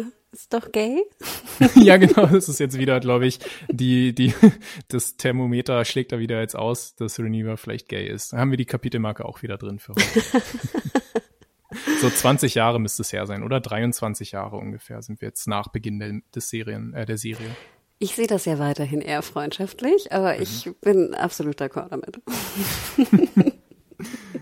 und genau, wir waren ja eigentlich bei Jace und Luke. Was ich da sehr auffällig auch fand, ist, wie sehr Rhaenyra beim Abschied von Luke ihn gejinxt hat, so, ja, es wird super easy, mach dir keine Sorgen, du wirst da warm empfangen und so, kleiner Flug, alles gut. Also, es war irgendwie schon alles sehr, sehr verdächtig, weil er auch einen herzlicheren Abschied bekommen hat als der kleine Jace. Ja, wow. Oh, hart, ja. Also ich denke, als 14-Jähriger da auch so einen Auftrag zu kriegen, ich fand es, es war sehr sweet. Also ich mochte immer diesen Umgang mit ihren Boys sehr gern von Rhaenyra. Aber es war natürlich genau wie du sagst, noch dieses, äh, du wirst warm empfangen werden. Deutlich macht es natürlich nochmal, dass sie da wirklich eine komplette Fehleinschätzung gemacht hat. Aber gerade durch die explizite Aussage von Otto fand ich das halt doch wirklich ein bisschen dumm von ihr. Wirklich mhm. dumm und auch ja. unverständlich. Ich hätte da gerne eine andere eine andere Lösung für gefunden, dass sie wirklich ihren kleinen 14-Jährigen da allein schon, ich meine, wir sehen ja schon, es ist ja Storm's End, da sind ja viele Stürme und sowas. Ich meine, auch der Flug dahin ist ja schon gefährlich. Ja, stimmt. Aber Storm's End im Sturm zu sehen, war natürlich auch visuell schon ziemlich toll. Ja, und ich fand sehr süß, wie die drei Drachen dann also starten und dann auch, ich glaube, es ist Luke. Ich habe die, ich finde, es ist leider immer sehr schwierig, die zu erkennen, dann die, die jeweiligen Reiter, aber er biegt ja dann auch so wie nach links ab und es sieht so aus, als ob er wie so einen Schulterblick macht. Hast du das gesehen? nee. Das sah sehr total schön. niedlich aus. Natürlich guckt er nochmal zurück, schätze ich mal, nach Dragonstone, aber es sah wirklich ich hoffe, er hat auch geblinkt. ja, wirklich, so sah es aus, wirklich. Sehr schön. Ja, wir haben ja dann auch, wo er ankommt, haben wir da auch diesen Parkplatz-Moment, ne, wo er sieht, dass Damons, Damons Auto auch schon da ist. Äh, nicht Damon, sorry, Amons. Ja, und dass das Auto, das ist so groß, dass es nicht in den Vorhof passt. Der Riesen-SUV, Mega-SUV passt da nicht rein. Hätte er nicht da noch umdrehen können? Ja, also das ist natürlich eine Frage. Da denke ich auch, weißt du, wie loyal auch Luke ist in dem Falle. Und ich glaube, dass das, wie gesagt, auch diese, dieses eingebaute Ritual ist, dass du den, den Bring Überbringer der Nachricht nicht angreifst. Du bist dir sicher als Überbringer. Er hat ja auch keinen Schutz. Irgendein Ritter ja. im, im, im, im Vorplatz hätte ihn ja auch schon abmurksen können. Also nein, du bist wie so heilig, habe ich immer das Gefühl, wenn du eine Nachricht mhm. überbringst. Das war auch mit einer der geilsten Szenen, fand ich. Mit der ja. Krönung dieses, wie er absteigt in diesem Unwetter und dann dieses Riese-Ding da hinten so macht. Ja. Aber hat dir, sag mal, das Design von, von Storm's End gefallen? Äh, ja, also besonders in diesen Wetterkonditionen haben wir es, glaube ich, so auch noch gar nicht gesehen, wenn ich mich recht erinnere. Ich stehe gerade echt ein bisschen auf dem Schlauch, was wir alles in Game of Thrones von Storm's End schon gesehen haben. Wir waren ja in dieser Staffel nur einmal dort, als Rhaenyra da ihre Bräut Bräutigamschau gemacht hat. Hat's dir nicht gefallen? Ja, ich bin immer so ein bisschen der Turm. Wir haben ja den Turm gesehen. Ne? Also wir mhm. denken dran, Storm's End ist ja auch eine ganz, ganz, ganz, ganz alte Burg. Ne? Das geht, glaube ich, zurück ins, was ist das? wie heißt es, The New, The Age of Heroes nicht, aber ich weiß gar nicht, wie das Zeitalter halt. Also es ist wirklich mhm. fast gebaut worden, glaube ich. Man munkelt, es gibt ja auch nur Gerüchte von diesen sehr, sehr langen Zeit, die her ist. Also wir reden über tausende von Jahren, dass vielleicht sogar Brand the Builder auch verantwortlich war für mhm. den Turm von Storm's End. Also grob. Wie gesagt, Lore-Puristen werden mich da bestimmt korrigieren, aber das Design dieser sehr, sehr alten Burgen ist sozusagen immer ein anderes. Es ist aber immer dieses bisschen Steampunkige, weißt du, mit mhm, den runden ja. Schirmen, was so ein bisschen wieder an die Kutsche erinnert. oh je, okay. Jetzt kann ich verstehen, warum du es nicht mochtest. Und deswegen war ich so ein bisschen, äh, meins war es nicht. Es sah cool aus, keine Frage. Und ich war auch ein bisschen enttäuscht, Björn, ganz ehrlich. Der Thron, wie publik sah der bitte aus? Ja. Von Lord Boris. Das sah aus wie so ein Styroporstein. Und ich dachte mir, haben wir wirklich verlernt, Throne, Tr Throne, Thron, Throns zu bauen. Throns, Game of Thrones. haben wir das verlernt? Weil ich, ich erwähne es nochmal, der Driftwood Throne damals, den sie hingekloppt haben im Erie, mhm. was ja nicht der, der äh, Treibholzthron eigentlich ist, war das schönste Objekt, was ich jemals in meinem Leben irgendwie im Setdesign gesehen habe. Und jetzt haben wir diese, diese Bretterbude da in, in Driftmark oder High Tide und jetzt haben wir hier so einen Styroporstein in, ähm, in Storm's End. Ja, das kommt wahrscheinlich davon, wenn man das ganze Budget für Drachen ausgibt, dann bleibt nichts mehr für Throne übrig. Also ich möchte bitte mehr Thronporn haben. Sorry. ja, ich fand aber den Thronsaal generell sehr, sehr beeindruckend, die gesamte Atmosphäre, dass sie da auch sehr lichtsparend den so beleuchten, also dass es sehr düster alles ist. Das hat natürlich auch zu der Stimmung gepasst und dann einfach auch Eamon dort zu sehen, wie er da schon steht, neben der, ich glaube, das müsste Alice sein, ne? eine der, der Baratheon-Töchter, die er nun wohl heiraten wird, was so ein bisschen das ist, was er dem Boris Baratheon im Gegenzug dafür gibt, dass er Aegon, seinen Bruder, unterstützen soll. Also Eamon dort zu sehen mit diesem Gewitter und alles, das war echt, ab dem Moment war die Folge dann wirklich ein Horrorfilm, einfach nur noch. Ja, und ich fand es so niedlich, wie wirklich der kleine Luke mit 14 da ja trotzdem weiterhin das Programm abspielt. Er wurde mhm. ja wahnsinnig gut auch unterrichtet, wie er auftreten muss. Er ne, macht seine Stimme ein bisschen tiefer. Ich fand sehr schön, wie er so mit seinem Spalier da reinmarschiert, also den, den Wachen, und dann seine, seine Nachricht einfach nur so hoch hält und ja, jemand ne, die Nachricht cool. nimmt und sie zu Boros bringt, dass dieser natürlich auch nicht lesen kann, ne, dass der Meister ihm das vorlesen muss, wo man ja auch immer denkt, ja. so, mh, mm, denk dran, so hundertprozentig vertrauen würde ich den Meister nicht. Mhm. Ob er die, den Klang der Nachricht wirklich richtig auch Boris übertragen hat, wissen wir ja gar nicht. Ja, er flüstert ihm da sehr kurz nur was zu. Es kann ja sein, dass er es wirklich sehr ja, verkürzt hat, ne? Und dann klingt es eben auch so respektlos, wie er es genau. aufgefasst hat. Und ich kann ja. mir vorstellen, dass Veniva da vielleicht schon auch eher vielleicht ein bisschen blumiger und lieber geschrieben hat, als jetzt in drei Sätzen, ähm, mhm. du hast den Schwur, dein Vater hat einen Schwur geschworen oder dein Onkel oder wie auch immer, dein Familienoberhaupt da von früher und jetzt musst du uns treu sein. Ja, das hm. passt ja super in deine, in die Verschwörung, die du mal angesprochen hast, dass die Maester eigentlich heimlich planen, die Targaryens auszulöschen, um die gefährlichen Drachen loszuwerden, damit das Reich wieder in Sicherheit leben kann. Weil wenn er da wirklich diese Nachricht verzerrt darstellt, dann führt er ja auch diesen Konflikt, der dann entsteht, herbei. Total. Oder halt, dass ja. die Greens, also die Hightowers, dann Drachenreiter sind. Ja. Ohne Targaryens. Und das fand ich sehr interessant. Vielleicht nochmal ganz kurz Buchkanon, genau. Also Boris hat vier Töchter und es ist auch ein bisschen eklig, finde ich, im Buch, weil angeblich ähm, Aemond dann ja auch alle vier testen möchte und sein Test ist halt, dass er alle vier küsst. Ist jetzt nicht so eklig, wie man mhm. meinen könnte. Es hätte noch ekliger sein können. Mhm. Aber das auch, sage ich mal, da, das so ein bisschen, sage ich mal, ähm, Aemond da auch wirklich halt äh, sehr rabiat vorgeht, sagen wir es mal so. Ja, ja. Wo ich mich gefragt habe, ähm, wie genau, Boris ist verärgert, dass er von den Schwarzen jetzt gar nichts angeboten bekommt, weil der kleine Luke kann ja keine seiner Töchter heiraten, der ist schon verlobt mit Raina. Aber was ist eigentlich mit Joffrey? Klar ist der noch viel zu klein, aber das hat bei Game of Thrones oder House of the Dragon noch nie irgendwie groß eine Rolle gespielt. Wenn man da noch zehn Jahre wartet oder so, dann könnte der ja auch eine der Töchter heiraten. Das dachte ich auch in dem Moment. Ich dachte mir, oh Gott, Luke, denk dir doch irgendwas aus, weißt du? Mhm. Oder sag irgendwas, sag ich mal, was irgendwie noch verbinden kann. Aber dann denke ich immer so mit 14. Also ja. ich war mit 14 nicht so wie, wie, Luke da auftritt, auf gar keinen Fall. Ich würde die Schuld auch nicht bei ihm suchen, sondern wieder bei Rhaenyra, was du schon meintest. Brief den Jungen einfach ein bisschen besser. Sie muss sich ja auch darauf einstellen, vielleicht solche, wir haben ja immer gesehen, wie wichtig Ehe, Ehepartien und so weiter in der Welt sind, dass sie Luke auch wirklich was mit in die Hand gibt, was er Boris anbieten kann. Ja, und wir wissen, dass er vier Töchter hat. Und wenn du vier Töchter hm. hast, dann musst du die einfach gut verheiraten. Das ist ja ganz klar. Ja. Also das ist, ja, es tat mir wahnsinnig leid. Aber ich, was ich auch so krass finde, Biane, wir wussten ja auch ungefähr, was passiert.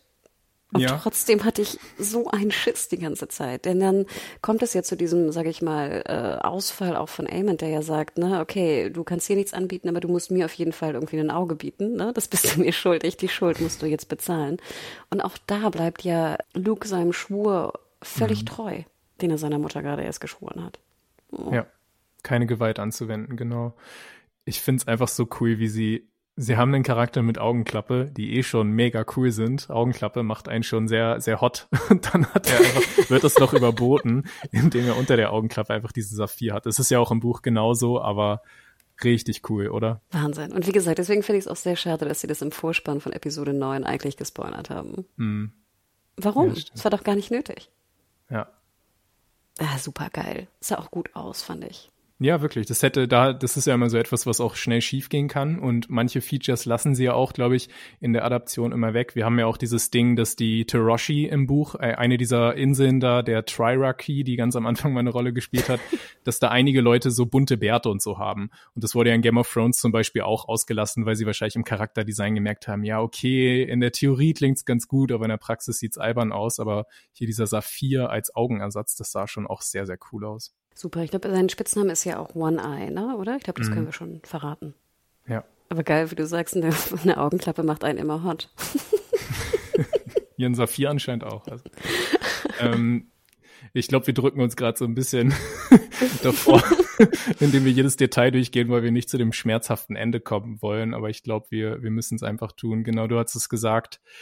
Äh, Viserys hat uns irgendwann mal im Pilot oder Renewer daran erinnert, die Kontrolle über die Drachen der Targaryens ist eine Illusion und tatsächlich gerät ja dieses Drachenrennen ziemlich schnell außer Kontrolle. Also fangen wir mal damit an, was ich super geil fand, war die Szene, wo Luke so fliegt und du siehst ihn so ein bisschen von unten und dann siehst du da drüber Vega fliegen, wie so ein riesiges, ich weiß nicht, Flugzeug fast geradezu. Ja. Und da fand ich, wurde einem ja auch nochmal einfach bewusst, wie riesig Vega ist. Und ich finde, das ist auch sehr, sehr schön deutlich geworden, einfach wie, was das für eine unfassbare Macht ist, die Aemon da kontrolliert, in Anführungsstrichen, oder auch nicht. Mhm. Ja. Und ganz ehrlich, Björn, ich frage mich ja immer kurz der Klammer. Sie, wir sehen ja die, die Jungen öfter so Schwertkampf üben und dann haben wir sie einmal erlebt, wie sie da im Dragon Pit waren. Aber ich dachte immer, lernt doch einfach mal, macht mehr Stunden irgendwie Drachenkontrolle. Noch mehr Stunden als Schwertkontrolle. Es ist eigentlich die deutlich wertvollere äh, Fähigkeit, ne? Ja. Oder? Und was ich nicht so schön fand, das war so eine Stelle, die ich nicht mochte, die mochte ich aber schon bei Seasmoke und die Elena-Szene nicht. Irgendwann, wenn Luke dann so gejagt wird, hören wir ja auch dann Eamon so ha ha ha ha ha. so hinter ihm War das her. nicht Vega? Nee, das war jemand, das klang so ein bisschen ja. was sowieso Gargamel oder so, der im Schlumpf hinterherläuft, keine Ahnung. Also ich fand das war so sehr, das hätte ich einfach weggelassen. Und ich glaube, wir hatten das ja in der ja. Sea-Smoke-Szene hatten wir es auch so, wo er so hui oder juhu oder irgendwie so irgendwas so ruft. Es war, ich brauchte das einfach nicht. Ich brauchte da jetzt nicht nochmal die Betonung darauf. Ja, es gibt manche Momente, wo man einfach lieber nicht reden sollte oder nicht sowas machen sollte. Das macht es einfach nur kaputt. Und ich fragte mich auch ganz ehrlich, als Luke, er, er flieht doch da unten in diese, in diese äh, Schlucht. Und ich denke ja auch, also denkt immer dran, äh, Luke of Arax, ne, heißt ja sein mhm. kleiner Drache, der ja mit ihm geschlüpft ist. Also der ist genauso alt wie er, der ist 14 Jahre nur alt der ist ja ganz, ganz klein, aber kann natürlich auf gar keinen Fall so schnell fliegen. Und ich finde es auch immer toll, die Animation von den Flügeln. Ich fand das sah sehr gut aus, dass es so ein bisschen unregelmäßig war, auch im Sturm. Mhm. sah fantastisch aus. Und dann dachte ich mir auch, dann bleib doch unten. Bleib doch ja, unten bleib irgendwo da. in den Schluchten. Geh doch nicht mhm. oben äh, über die Wolken, da hast du doch überhaupt keine Chance. Ja. Und du siehst besser, aber sehen gegen Vega hilft dir auch nichts. Ja, das dachte ich mir auch. Bleib einfach da. aber ich glaube noch zu dem Punkt, dass er nicht so schnell ist. Ich glaube, das wird im Buch aber genau andersrum beschrieben, dass tatsächlich so Vermax, also auch der Drache seines Bruders und Arax, dass die einfach sehr schnell und wendig sind und dementsprechend eigentlich auch ein, eine Vega abschütteln können sollten. Aber auch in der Schnelligkeit, also jetzt geradeaus. Gute Frage. Ja, vielleicht eher in der Wendigkeit. Dann mhm. ist es natürlich auch schwierig. Weil ich denke, mhm. mit diesen Riesenflügeln wirst du ja einfach auch schneller fliegen. Ja, ja. Aber wendig, genau. Ich glaube, das ist wirklich der, der Faktor. Und dann sehen wir ja auch, wenn ich das richtig verstanden habe, dass ja dann auch Arax von sich aus Vega angreift und mit Feuer. Genau, Luke widerspricht ihm. Luke sagt, nein, tu's nicht. Ja. Und in dem Sinne macht ja Arax dann eigentlich den ersten Schritt. Ja, aber er ist halt noch ein Baby, ne? Und ein Baby, was gerade echt gefoltert wird mit Angst. Deshalb weiß ich nicht, würde ich Erics da auch keine, keine Schuld zuschieben. Es ist, also die Schuld liegt natürlich eindeutig bei Eamon, der das Ganze so provoziert, dass der Drache da irgendwie so eine Kurzschluss-Panikreaktion hat, oder? Ja, Wahnsinn. Also ja, dann, dann sehen wir natürlich diesen krassen Schnipp-Schnapp-Moment, so ungefähr, ne? Ähm, boah, bitte, bitte. Auch interessant, bitte. dass man nichts von Luke sieht, mhm. aber das, also entweder ist er wirklich direkt gefressen worden oder sie wollten einfach nicht dieses verstörende Bild noch zusätzlich mit drin haben. Ach, ich hatte das Gefühl, wo du nachher dann sozusagen die beiden Teile von Eric siehst, wie sie runterfallen, siehst du noch so ein kleines Teil mit so einem Umhang. Wirklich? Okay, mhm. da muss ich nochmal hinschauen. Oder lieber nicht. Nee, ich muss ich nicht nochmal sehen. Also Och. guck lieber weg. Also das fand ich schon, fand ich Wahnsinn. Auch, wie gesagt, diese, dieser Schnappmoment insgesamt. Ich fand aber auch die Erschütterung über das Getane und die nicht mhm. vorhandene Kontrolle von Amond auch sehr interessant. Super spannend, glaube, ja. Ich glaube, das können wir zu 100 Prozent sagen, dass er das nicht wollte.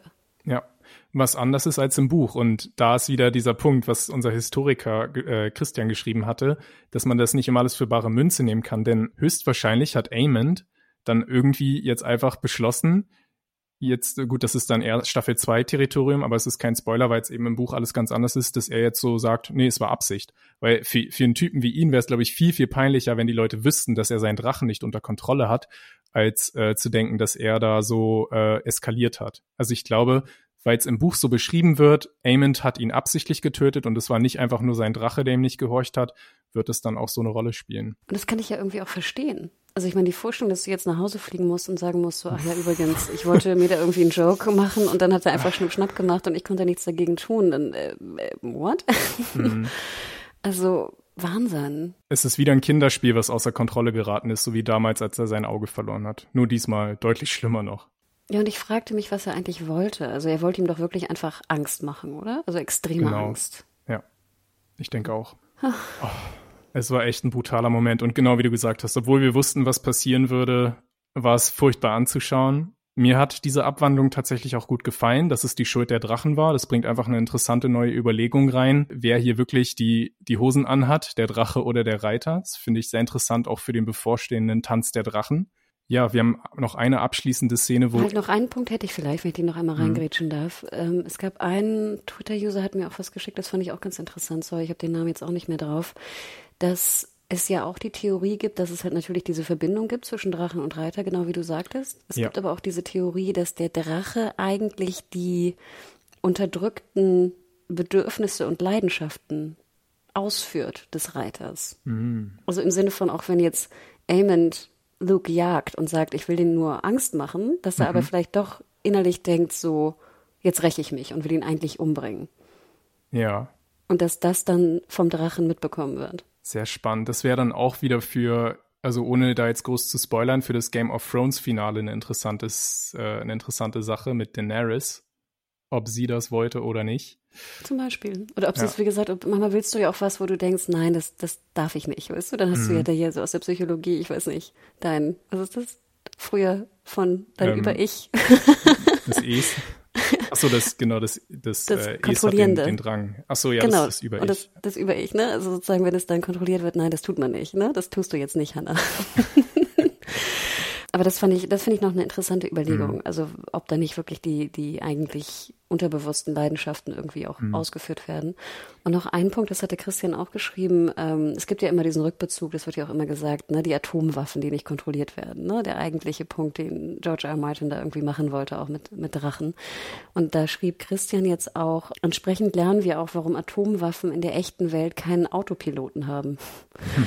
Auch wenn die Idee, dass ein junger Amon den großen Drachen zwar für sich gewinnt, äh, gewinnen, aber eben nie ganz kontrollieren kann, für die Serie ein starkes Bild Bild ist und vielleicht auch ein versteckter Antikriegs, ein verstecktes Antikriegsstatement. Mhm. Hm. Spannend, ja. Ich habe auch noch äh, einen Kommentar von Twitter, nämlich von dem Dirk, der hat nochmal darauf hingewiesen und da weiß ich nicht, inwiefern das jetzt so ist, aber er hat gesagt, es ist interessant, dass die Hype-Targaryens, denn wir wissen ja, Aemond ist zur Hälfte ein äh, Hightower und Luke ist zur anderen Hälfte oder ist zur einen Hälfte ein Strong, dass die ihre Drachen nicht so gut unter Kontrolle haben wie vielleicht echte ähm, Targaryens, wie zum Beispiel ein Daemon, wo ja wirklich seine beiden Eltern auch Geschwister waren. Ach, sag jetzt nicht blonde Haare.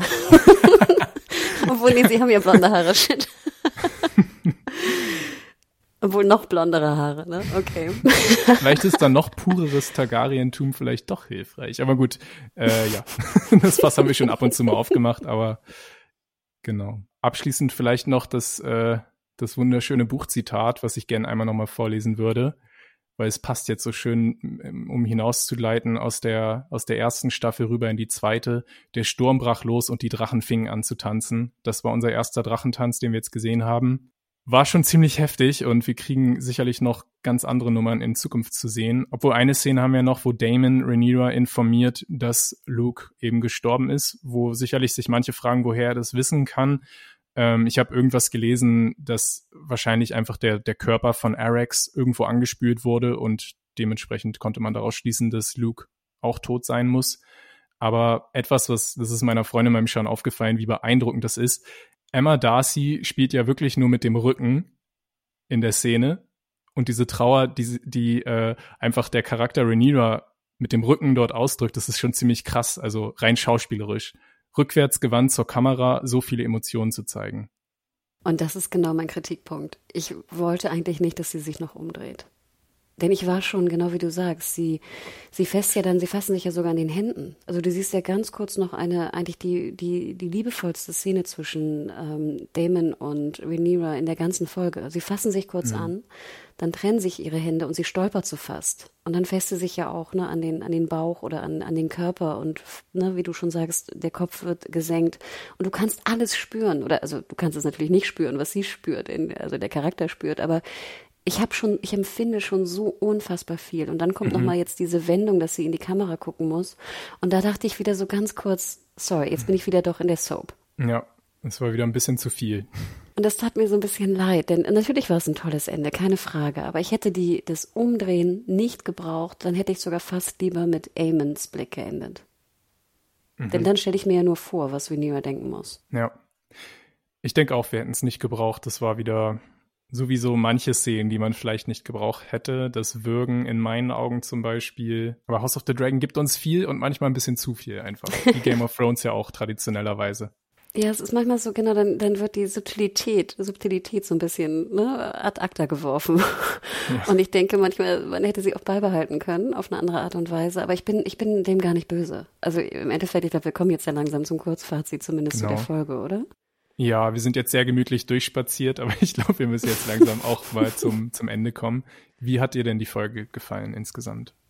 Also ich muss sagen, dass ich sie nicht, also ich fand sie sehr viel stärker als die letzte Episode, mit der wir ja, wie wir eingangs schon besprochen hatten, nicht ganz so 100% zufrieden waren. Ich finde natürlich hier diesen, diesen schwarzen Council und den schwarzen Rat in Anführungsstrichen an sehr viel interessanter, wobei die Geschichte natürlich jetzt auch weitergeht. Ja, krass, krasse Folge. Also die Krönung und das Geparke von Vega waren so zwei Szenen, die ich wirklich unvergesslich schön fand. Mhm. Schauspielerisch natürlich äh, bombastisch. Der beleuchtete Tisch, ein Wahnsinn. Ich will dieses Video haben. Ich will so einen Tisch haben. auch nur in kleinen, wenn es geht. Musikalisch ein, ein Traum. Emma Darcy, ähm, du hast die Person schon genannt. Fantastisch. Ich bin auch sehr dankbar, dass sie Aitana ist, habe ich auch das Gefühl, mag sehr gern Menschen im Profil. Mhm. Und ich liebe das Profil von Emma Darcy, vor allem die Nase. Die Nase, ja. Und ich weiß, viele mögen besonders. nicht so einen Huckel auf der Nase, aber ich liebe so einen Huckel auf der Nase. Ich muss immer ja. auf diese Nase starren. Wunder, wunderschön. Also danke, Jatanis, für dein Profil. Nasenporn. Nein, es war, ich, ich fand, es war eine sehr, sehr gute Folge. Es war ein sehr guter Ab, äh, Abschluss. Es war jetzt aber, glaube ich, ich weiß nicht, ich kann natürlich die fünf, was sind das da, vier Augen, Augenklappen, Drachen, Schnipsel, nee, was, was, was, was, was, wählen wir? Ja, ich fand eigentlich das bei Twitter, auch wenn es ein kleiner Spoiler war, war das der Chris, der, glaube ich, geschrieben hat, äh, vier von fünf aus dem, nee, fünf von fünf aus dem Himmel feinde tote Prinzen. Oh. Ja, also ich kann die fünf ziehen, vielleicht wenn ich strenger bin, ziehe ich die viereinhalb, weil ich doch dann auch die Würgeszene oder so äh, manche kleinere Entscheidungen nicht ganz so gut fand, aber es ist, es, es war super. Super. Mhm. Und ich glaube, ich komme gleich nachher auf mein Lobeslied noch im Fazit der Staffel. Ja, ähm, ich habe tatsächlich in meine Bewertung auch so ein bisschen eine Gesamtbewertung für die Staffel nochmal einfließen lassen. Einfach, weil dieser Schlusspunkt jetzt unfassbar viel Vorfreude macht auf Staffel 2. Ich, ich habe schon gesagt, wir haben, jetzt geht's endlich los mit dem Drachentanz. es war teilweise eine frustrierende Staffel, wenn es um die Zeitsprünge geht. Es wurde sehr viel wichtige Charakterarbeit geleistet und wenn man bedenkt, dass es trotzdem so unterhaltsam war, obwohl sie wirklich einfach alles etablieren mussten. Eine unfassbar komplexe Story mit unzähligen Figuren und Generationswechsel und all das. Ich finde, wenn man das alles in Betracht zieht, haben sie es unglaublich gut gemacht. Ähm, auch wenn natürlich manches von Grund auf immer stört, so wie diese Zeitsprünge. Warum mir diese Finalfolge im Einzelnen auch so gut gefallen hat, ist der Punkt, dass, und das ist jetzt wieder so ähnlich wie letzte Woche, es gab einige Buchänderungen in der vorherigen Folge, die mir überhaupt nicht gefallen haben. Wir haben darüber gesprochen. In dem Fall gab es auch kleinere Buchveränderungen, die aber sehr subtil waren und für mich genau das gemacht haben, was eine Adaption machen sollte, nämlich die Vorlage irgendwie noch ähm, bereichern durch einen neuen Twist. Das ist für mich vor allem einmal, wie Rhaenyra hier gezeichnet wird, dass sie versucht, das Reich zusammenzuhalten, dass sie äh, Zurückhaltung beweist und dementsprechend in die Fußspuren ihres Vaters tritt. Das ist im Buch auch ein bisschen weniger differenziert dargestellt. Und das andere, dieser Punkt, was ich gerade gesagt habe, die Drachen, dass die Drachen doch nicht so äh, kontrolliert werden können, finde ich einfach sehr cool, sehr spannend für die Zukunft auch. Ähm, und du hast es gesagt, die Krönungsszene, der Tisch, äh, dieser finale Drachen-Showdown, das war schon alles ziemlich genial. Die kleine Kleinigkeiten haben mich dann doch nicht so doll gestört, dass ich tatsächlich nochmal mit einer vollen Punktzahl rausgegangen bin zum Abschluss. Eben auch ein bisschen bereichert dadurch, dass es insgesamt eine tolle Staffel war. Was denkst du über die Staffel insgesamt? Noch ganz kurze Klammer bezüglich, was du auch sagtest, jetzt Abweichung vom Buch hinsichtlich Alicent und Rhaenyra. Die sind ja beide sehr viel blutrünstiger ne? und sehr mhm. viel aggressiver in den Büchern. Dann musste ich aber doch wieder so ein bisschen an unseren Historiker denken und dachte mir, ja, vielleicht werden die beiden einfach auch in der Geschichte von den Dudes, die jetzt also diese Geschichte aufschreiben, einfach auch als so kampfeslustige, hysterische Frauen dargestellt. Mhm. Guter Punkt, ja. Und dann dachte ich wieder so, ja, okay. Weißt du, ich glaube, wir müssen einfach immer uns wirklich komplett von diesem Ausdruck auch vom Buch mhm. befreien. ja, wir sehen es ja im echten Leben auch. Katharina die Große, da sind ja auch viele Quellen sehr, sehr hart zu ihr. Äh, wird sicherlich einiges berechtigt sein, aber die Katharina die Große aus The Great, Elle Fanning, die finde ich eigentlich ganz sympathisch. Ja, Jeanne d'Arc, ne? Ich glaube, es gibt ja kaum auch eine Frau, genau. wo so viel aufgeschrieben wurde zu Jeanne d'Arc. Aber ja, also im Endeffekt wirklich, wirklich spannend. Bevor ich zu meinem Finalfazit der Staffel komme, möchte ich noch ganz kurz Feedback einbauen. Ich, wie gesagt, ich habe es mir vorgenommen, diese Folge. Ich mache sie jetzt, wir haben die Zeit. Und zwar wollte ich mich auch noch mal ganz lieb wieder von Proximus bedanken. Der war nämlich der Erste, der letzte Woche nach der neunten Folge dieses TikTok-Video schickte, wo dieser Vergleich gemacht wurde aus der neunten Episode und Shrek 3 ist es, glaube ich. Hast du das gesehen? Ja. Also, wenn ihr es noch nicht gesehen habt, schaut euch das mal an. Also sucht einfach House of the Dragon und Shrek 3 oder so, wenn ihr uns nicht folgen solltet. Shrek did it first. Ja, es ist unfassbar. Also da sind wirklich Szenen fast eins zu eins, auch äh, wie die Szene wirklich aufgebaut ist, aus dieser, vor allem aus der Drachenszene da in der, in der äh, Dragon Pit, was ich wirklich unfassbar fand. Und Selbst der Fußfetisch ist drin. Ja, und das grüne Kleid. Also es ist wirklich unfassbar. Vielen lieben Dank dafür. Dann hat auch hier äh, Shelly äh, at Business Birte äh, etwas geschickt, was ich auch sehr interessant fand, auch ein TikTok-Video. Ich finde es so geil, dass wir jetzt immer nur noch TikTok-Videos geschickt kriegen wo es um den Vorspann ging. Und zwar, glaube ich, wurde der neunte als Beispiel genommen, wo eine Lady via TikTok wirklich zehn Minuten lang sehr, sehr äh, en Detail den Vorspann durchgeht und vor allem auch die Hintergründe. Also sozusagen, was der Vorspann bedeutet und sowas haben wir ja auch schon gesprochen, da waren wir auch meist richtig. Aber teilweise so Sachen, die im Hintergrund sind oder auch Abweichungen, Abzweichungen, Abzweigungen, die genommen wurden, das habe ich natürlich nicht gesehen. Also mhm. wenn ihr dann nochmal en Detail in den Vorspann gehen wollt, dann guckt euch das Video auf jeden Fall nochmal an. Das war wirklich Wahnsinn. Wahnsinn. Dann wollte ich mich auch natürlich nochmal bedanken. Du hast ja schon die, die Spotify-Freude äh, abgegeben. Super, super. Hast du nicht noch einen Podcast, den wir schlagen können? ich glaube, die Geissens hatte ich noch ins Auge genommen, aber an denen sind wir tatsächlich vorbei. Also vielen Dank. Ich glaube, Robert Geissen hat nicht so Deep Dives in Hot D wie wir. Und da haben wir bei Apple zum Beispiel auch von Manix äh, ein schönes Kommentar bekommen. Wie gesagt, weniger Spoiler. Ich hoffe, wir haben uns dran gehalten, diese Folge von Jens Leugengroth, wilder Name, von Jescha29 Ulrich, der äh, scheinbar zu uns zurückgefunden hat, der uns wohl lange nicht mehr gehört hat und jetzt wieder hört. Also vielen Dank auch für Rückkehrer. Von Maschenszenerin, die wie gesagt nochmal fragt, warum unsere Abmischung leider manchmal so ein bisschen konfus ist und auch äh, ich vor allem oder so, wenn wir lachen, sehr laut bin. Ja, da, also was die Mischung angeht, das ist halt super schwierig, wenn, wenn wir mal so uns wegdrehen vom Mikro oder super krasses Gelache ist oder so. Ich weiß, ich, ich furchtbar laut lache. Es ist Horror. Gut, dass ihr mich noch nie habt niesen hören oder so. Das ist wirklich nicht zu ertragen. Aber wir versuchen dann natürlich immer eine Abmischung zu finden, die irgendwie machbar ist. Aber ja, manchmal gelingt es und manchmal auch zeitbedingt nicht so ganz. Sorry dafür. Dann, wie gesagt, Christian, den Historiker, habe ich schon genannt. Was ich sehr bewegend fand, und du hattest es ja auch in der letzten Folge oder vorletzten Folge auch, ähm, in der vorletzten war es, glaube ich, erwähnt. Ich fand auch sehr krass die Zuschriften von Personen, die auch mit Tod irgendwie zu tun hatten jetzt mhm. in Hot D. Und da haben wir zum Beispiel auch eine Zuschrift, also auch von Christian noch abschließend bekommen, dass ihm also die Szene auch mit Viserys sehr geholfen hat, da er auch einen Todesfall in der Familie hatte und ihn das sehr daran erinnert hatte und er froh war, auch beim Schauen nicht alleine zu sein diesbezüglich. Ähm, und da haben wir ja auch schon die, die andere Mail aus dem Hospiz vorgelesen. Ich habe hier noch eine Mail von der lieben Anna, die als Bestatterin arbeitet. Und zwar schreibt sie zum Beispiel, hat die als äh, Bestattungsmeisterin musste ich schmunzeln, als ihr so ausführlich über die Bestattungsarten in Westeros gesprochen habt. Begeistert bin ich von der Detailverliebtheit, passend zu den einzelnen Häusern. Der Sarg von Lena ist wunderbar treibholzig in weichen Formen gestaltet worden und im Gegensatz dazu die, Be die Brachialität der Drakaris Feuerbestattung der Targaryen. Zu eurer Vermutung frage, ob das Räucherwerk beim sterbenden Viserys aufgrund von entstehenden Gerüchen aufgestellt wurde, kann ich nur zustimmen. Viele Einrichtungen, Hospiz, Hospize und so weiter arbeiten mit Düften, zum einen um den Sterbenden eine vertraute und wohlige Atmosphäre zu bieten und zum anderen, wie bei Viserys, wenn eine geruchsintensive Krankheit vorliegt, um die an um den Ausdünstungen entgegenzuwirken. Macht bitte weiter so und lieben Gruß, Anna Luther aus Neuss. Das ist sehr witzig. Meine Freundin ist auch Bestatterin und ich hatte sie schon so ein bisschen äh, angestoßen, dass sie uns vielleicht auch mal schreibt zu dieser Szene. Aber jetzt haben wir sowieso jemanden gefunden, der das getan hat. Ja. Vielen Dank. Aber hat sie auch, sage ich mal, gelobt, wie das sozusagen gemacht wird? Ja, also genau. Allgemein natürlich, diese sind ja sehr spezielle Bestattungsarten. Da gibt es dann im, im realen Leben wahrscheinlich auch nicht super viele Vergleiche zu Drachenfeuer.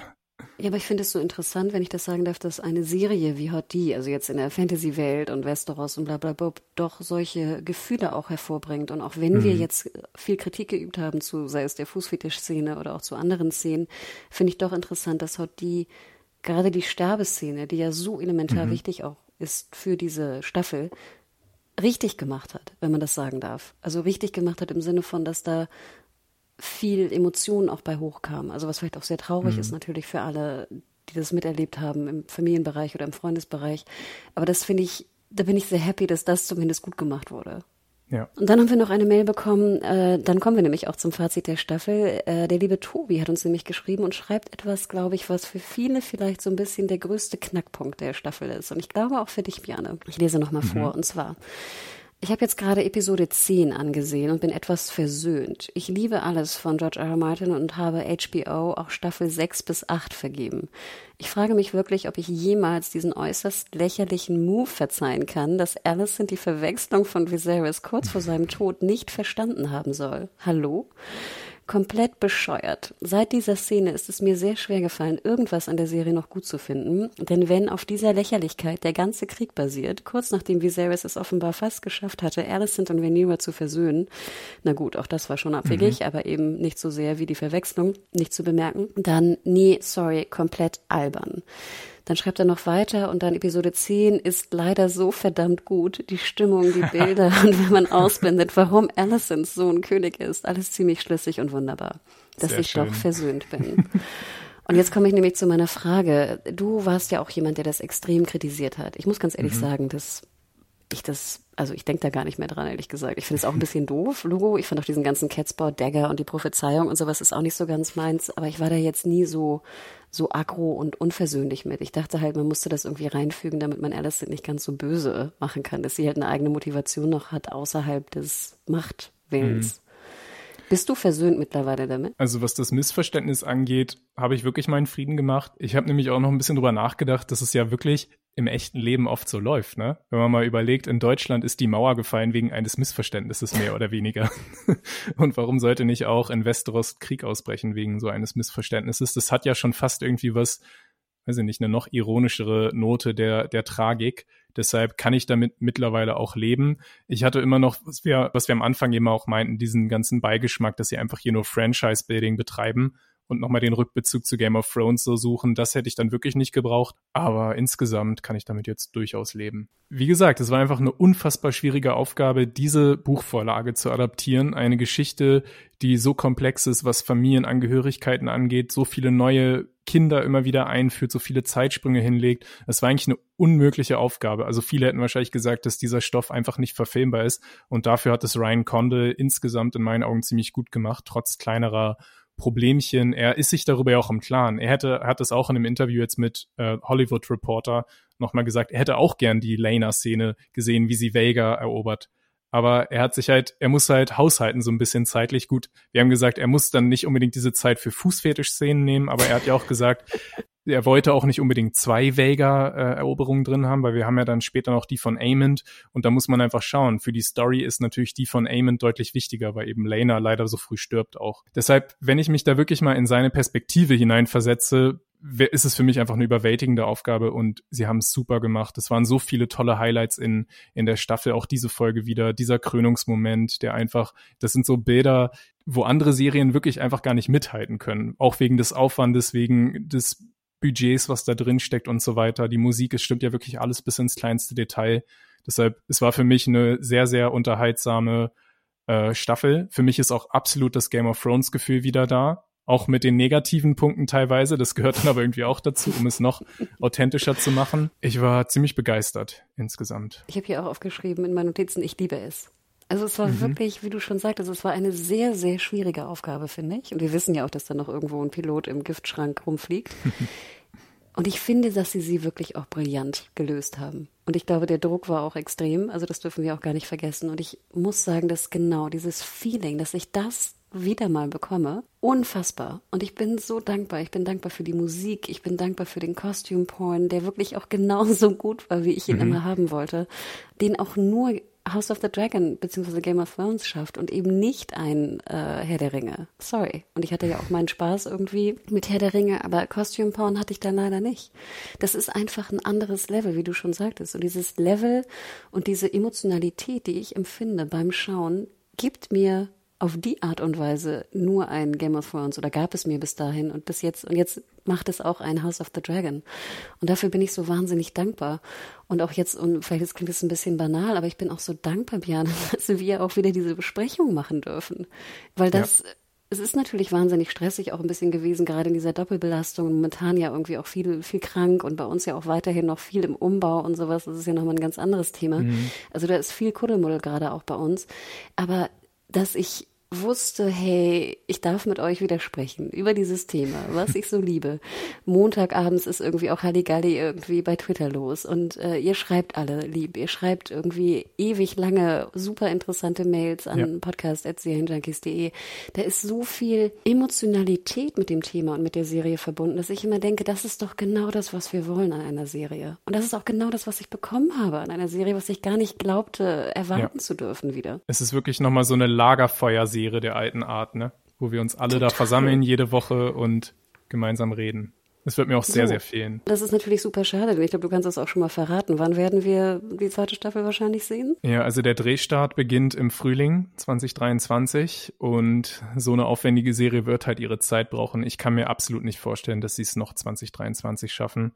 Eher 2024 und dann wahrscheinlich auch nicht hier im Februar oder sowas. Das wäre einfach eine untypische Jahreszeit für so eine große Serie.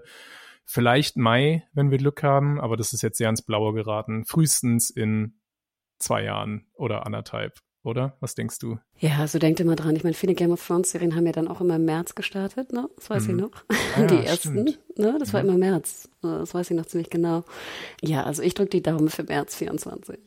Aber ich glaube, vorher denke ich auch nicht, dass wir da große Hoffnung haben werden. Ja, leider. Aber sie sollen sich ruhig auch Zeit nehmen. Sie sollen sich da jetzt nicht irgendwie stressen lassen oder so. Vielleicht kommen ja auch bald noch weitere Spin-offs dazu. Ist ja so viel geplant auch noch. Ja, wo ich auch immer denke, oh, Obacht, Obacht, aber ja. Aber ich, ja, ich bin, ich bin begeistert. Also dieses, das, dieses Gefühl, ne? Und dann auch, wie gesagt, auch vielen, vielen, vielen Dank an, an euch alle da, da draußen einfach für diese, diese wahnsinnige Liebe auch an dem Stoff. Also es war wirklich eine absolute Freude die letzten zehn Wochen. Ja, ich habe vielleicht ein kleines Trostpflaster. Ich habe neulich nochmal Succession geschaut, die, die super HBO-Serie.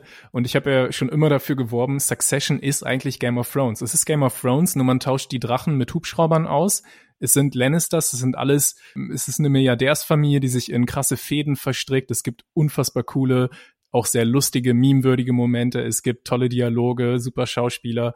Und es ist es ist einfach Game of Thrones ohne, ohne Fantasy-Elemente. Es ist in meinen Augen vielleicht sogar noch eine bessere Serie, rein nach persönlichem Geschmack.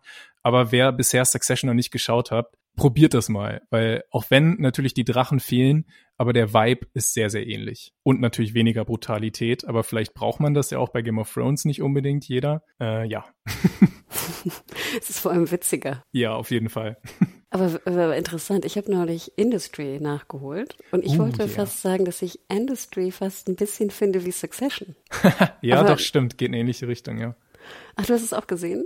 Ja, ja, ich schaue es auch. Und ich finde es auch nämlich sehr, sehr gut. Also ja, ich glaube, wir können auch noch einen ganzen Podcast machen über andere Serien, die ihr gucken könnt, wenn ihr jetzt traurig seid, dass House of the Dragon vorbei ist. Aber du hast schon recht. Also diese, diese Verbindung zwischen das Succession eigentlich wie Game of Thrones, das kam ja schon sehr oft ne? und sehr früh. Mhm.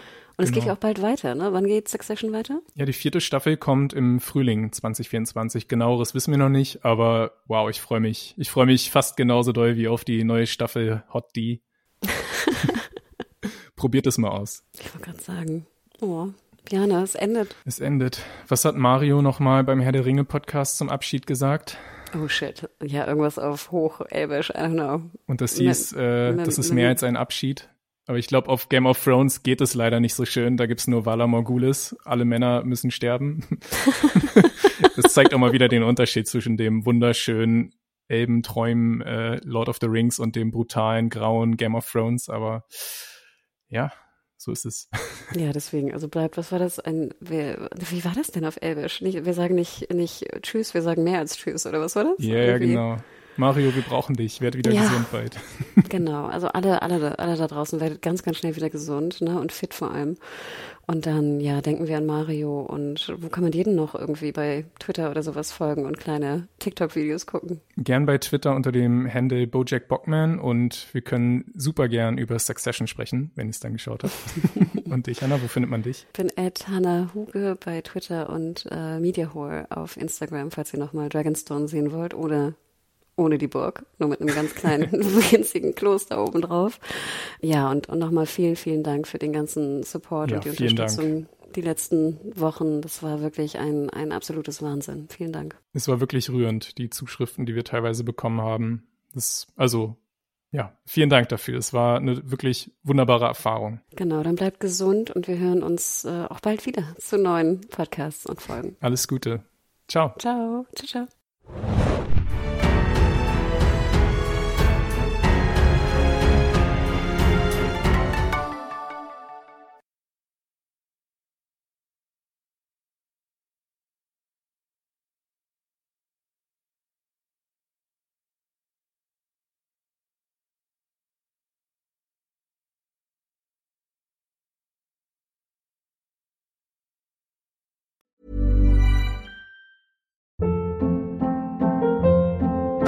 Hold up. What was that? Boring. No flavor. That was as bad as those leftovers you ate all week. Kiki Palmer here, and it's time to say hello to something fresh and guilt-free. Hello Fresh. Jazz up dinner with pecan-crusted chicken or garlic butter shrimp scampi. Now that's music to my mouth. Hello Fresh. Let's get this dinner party started. Discover all the delicious possibilities at hellofresh.com.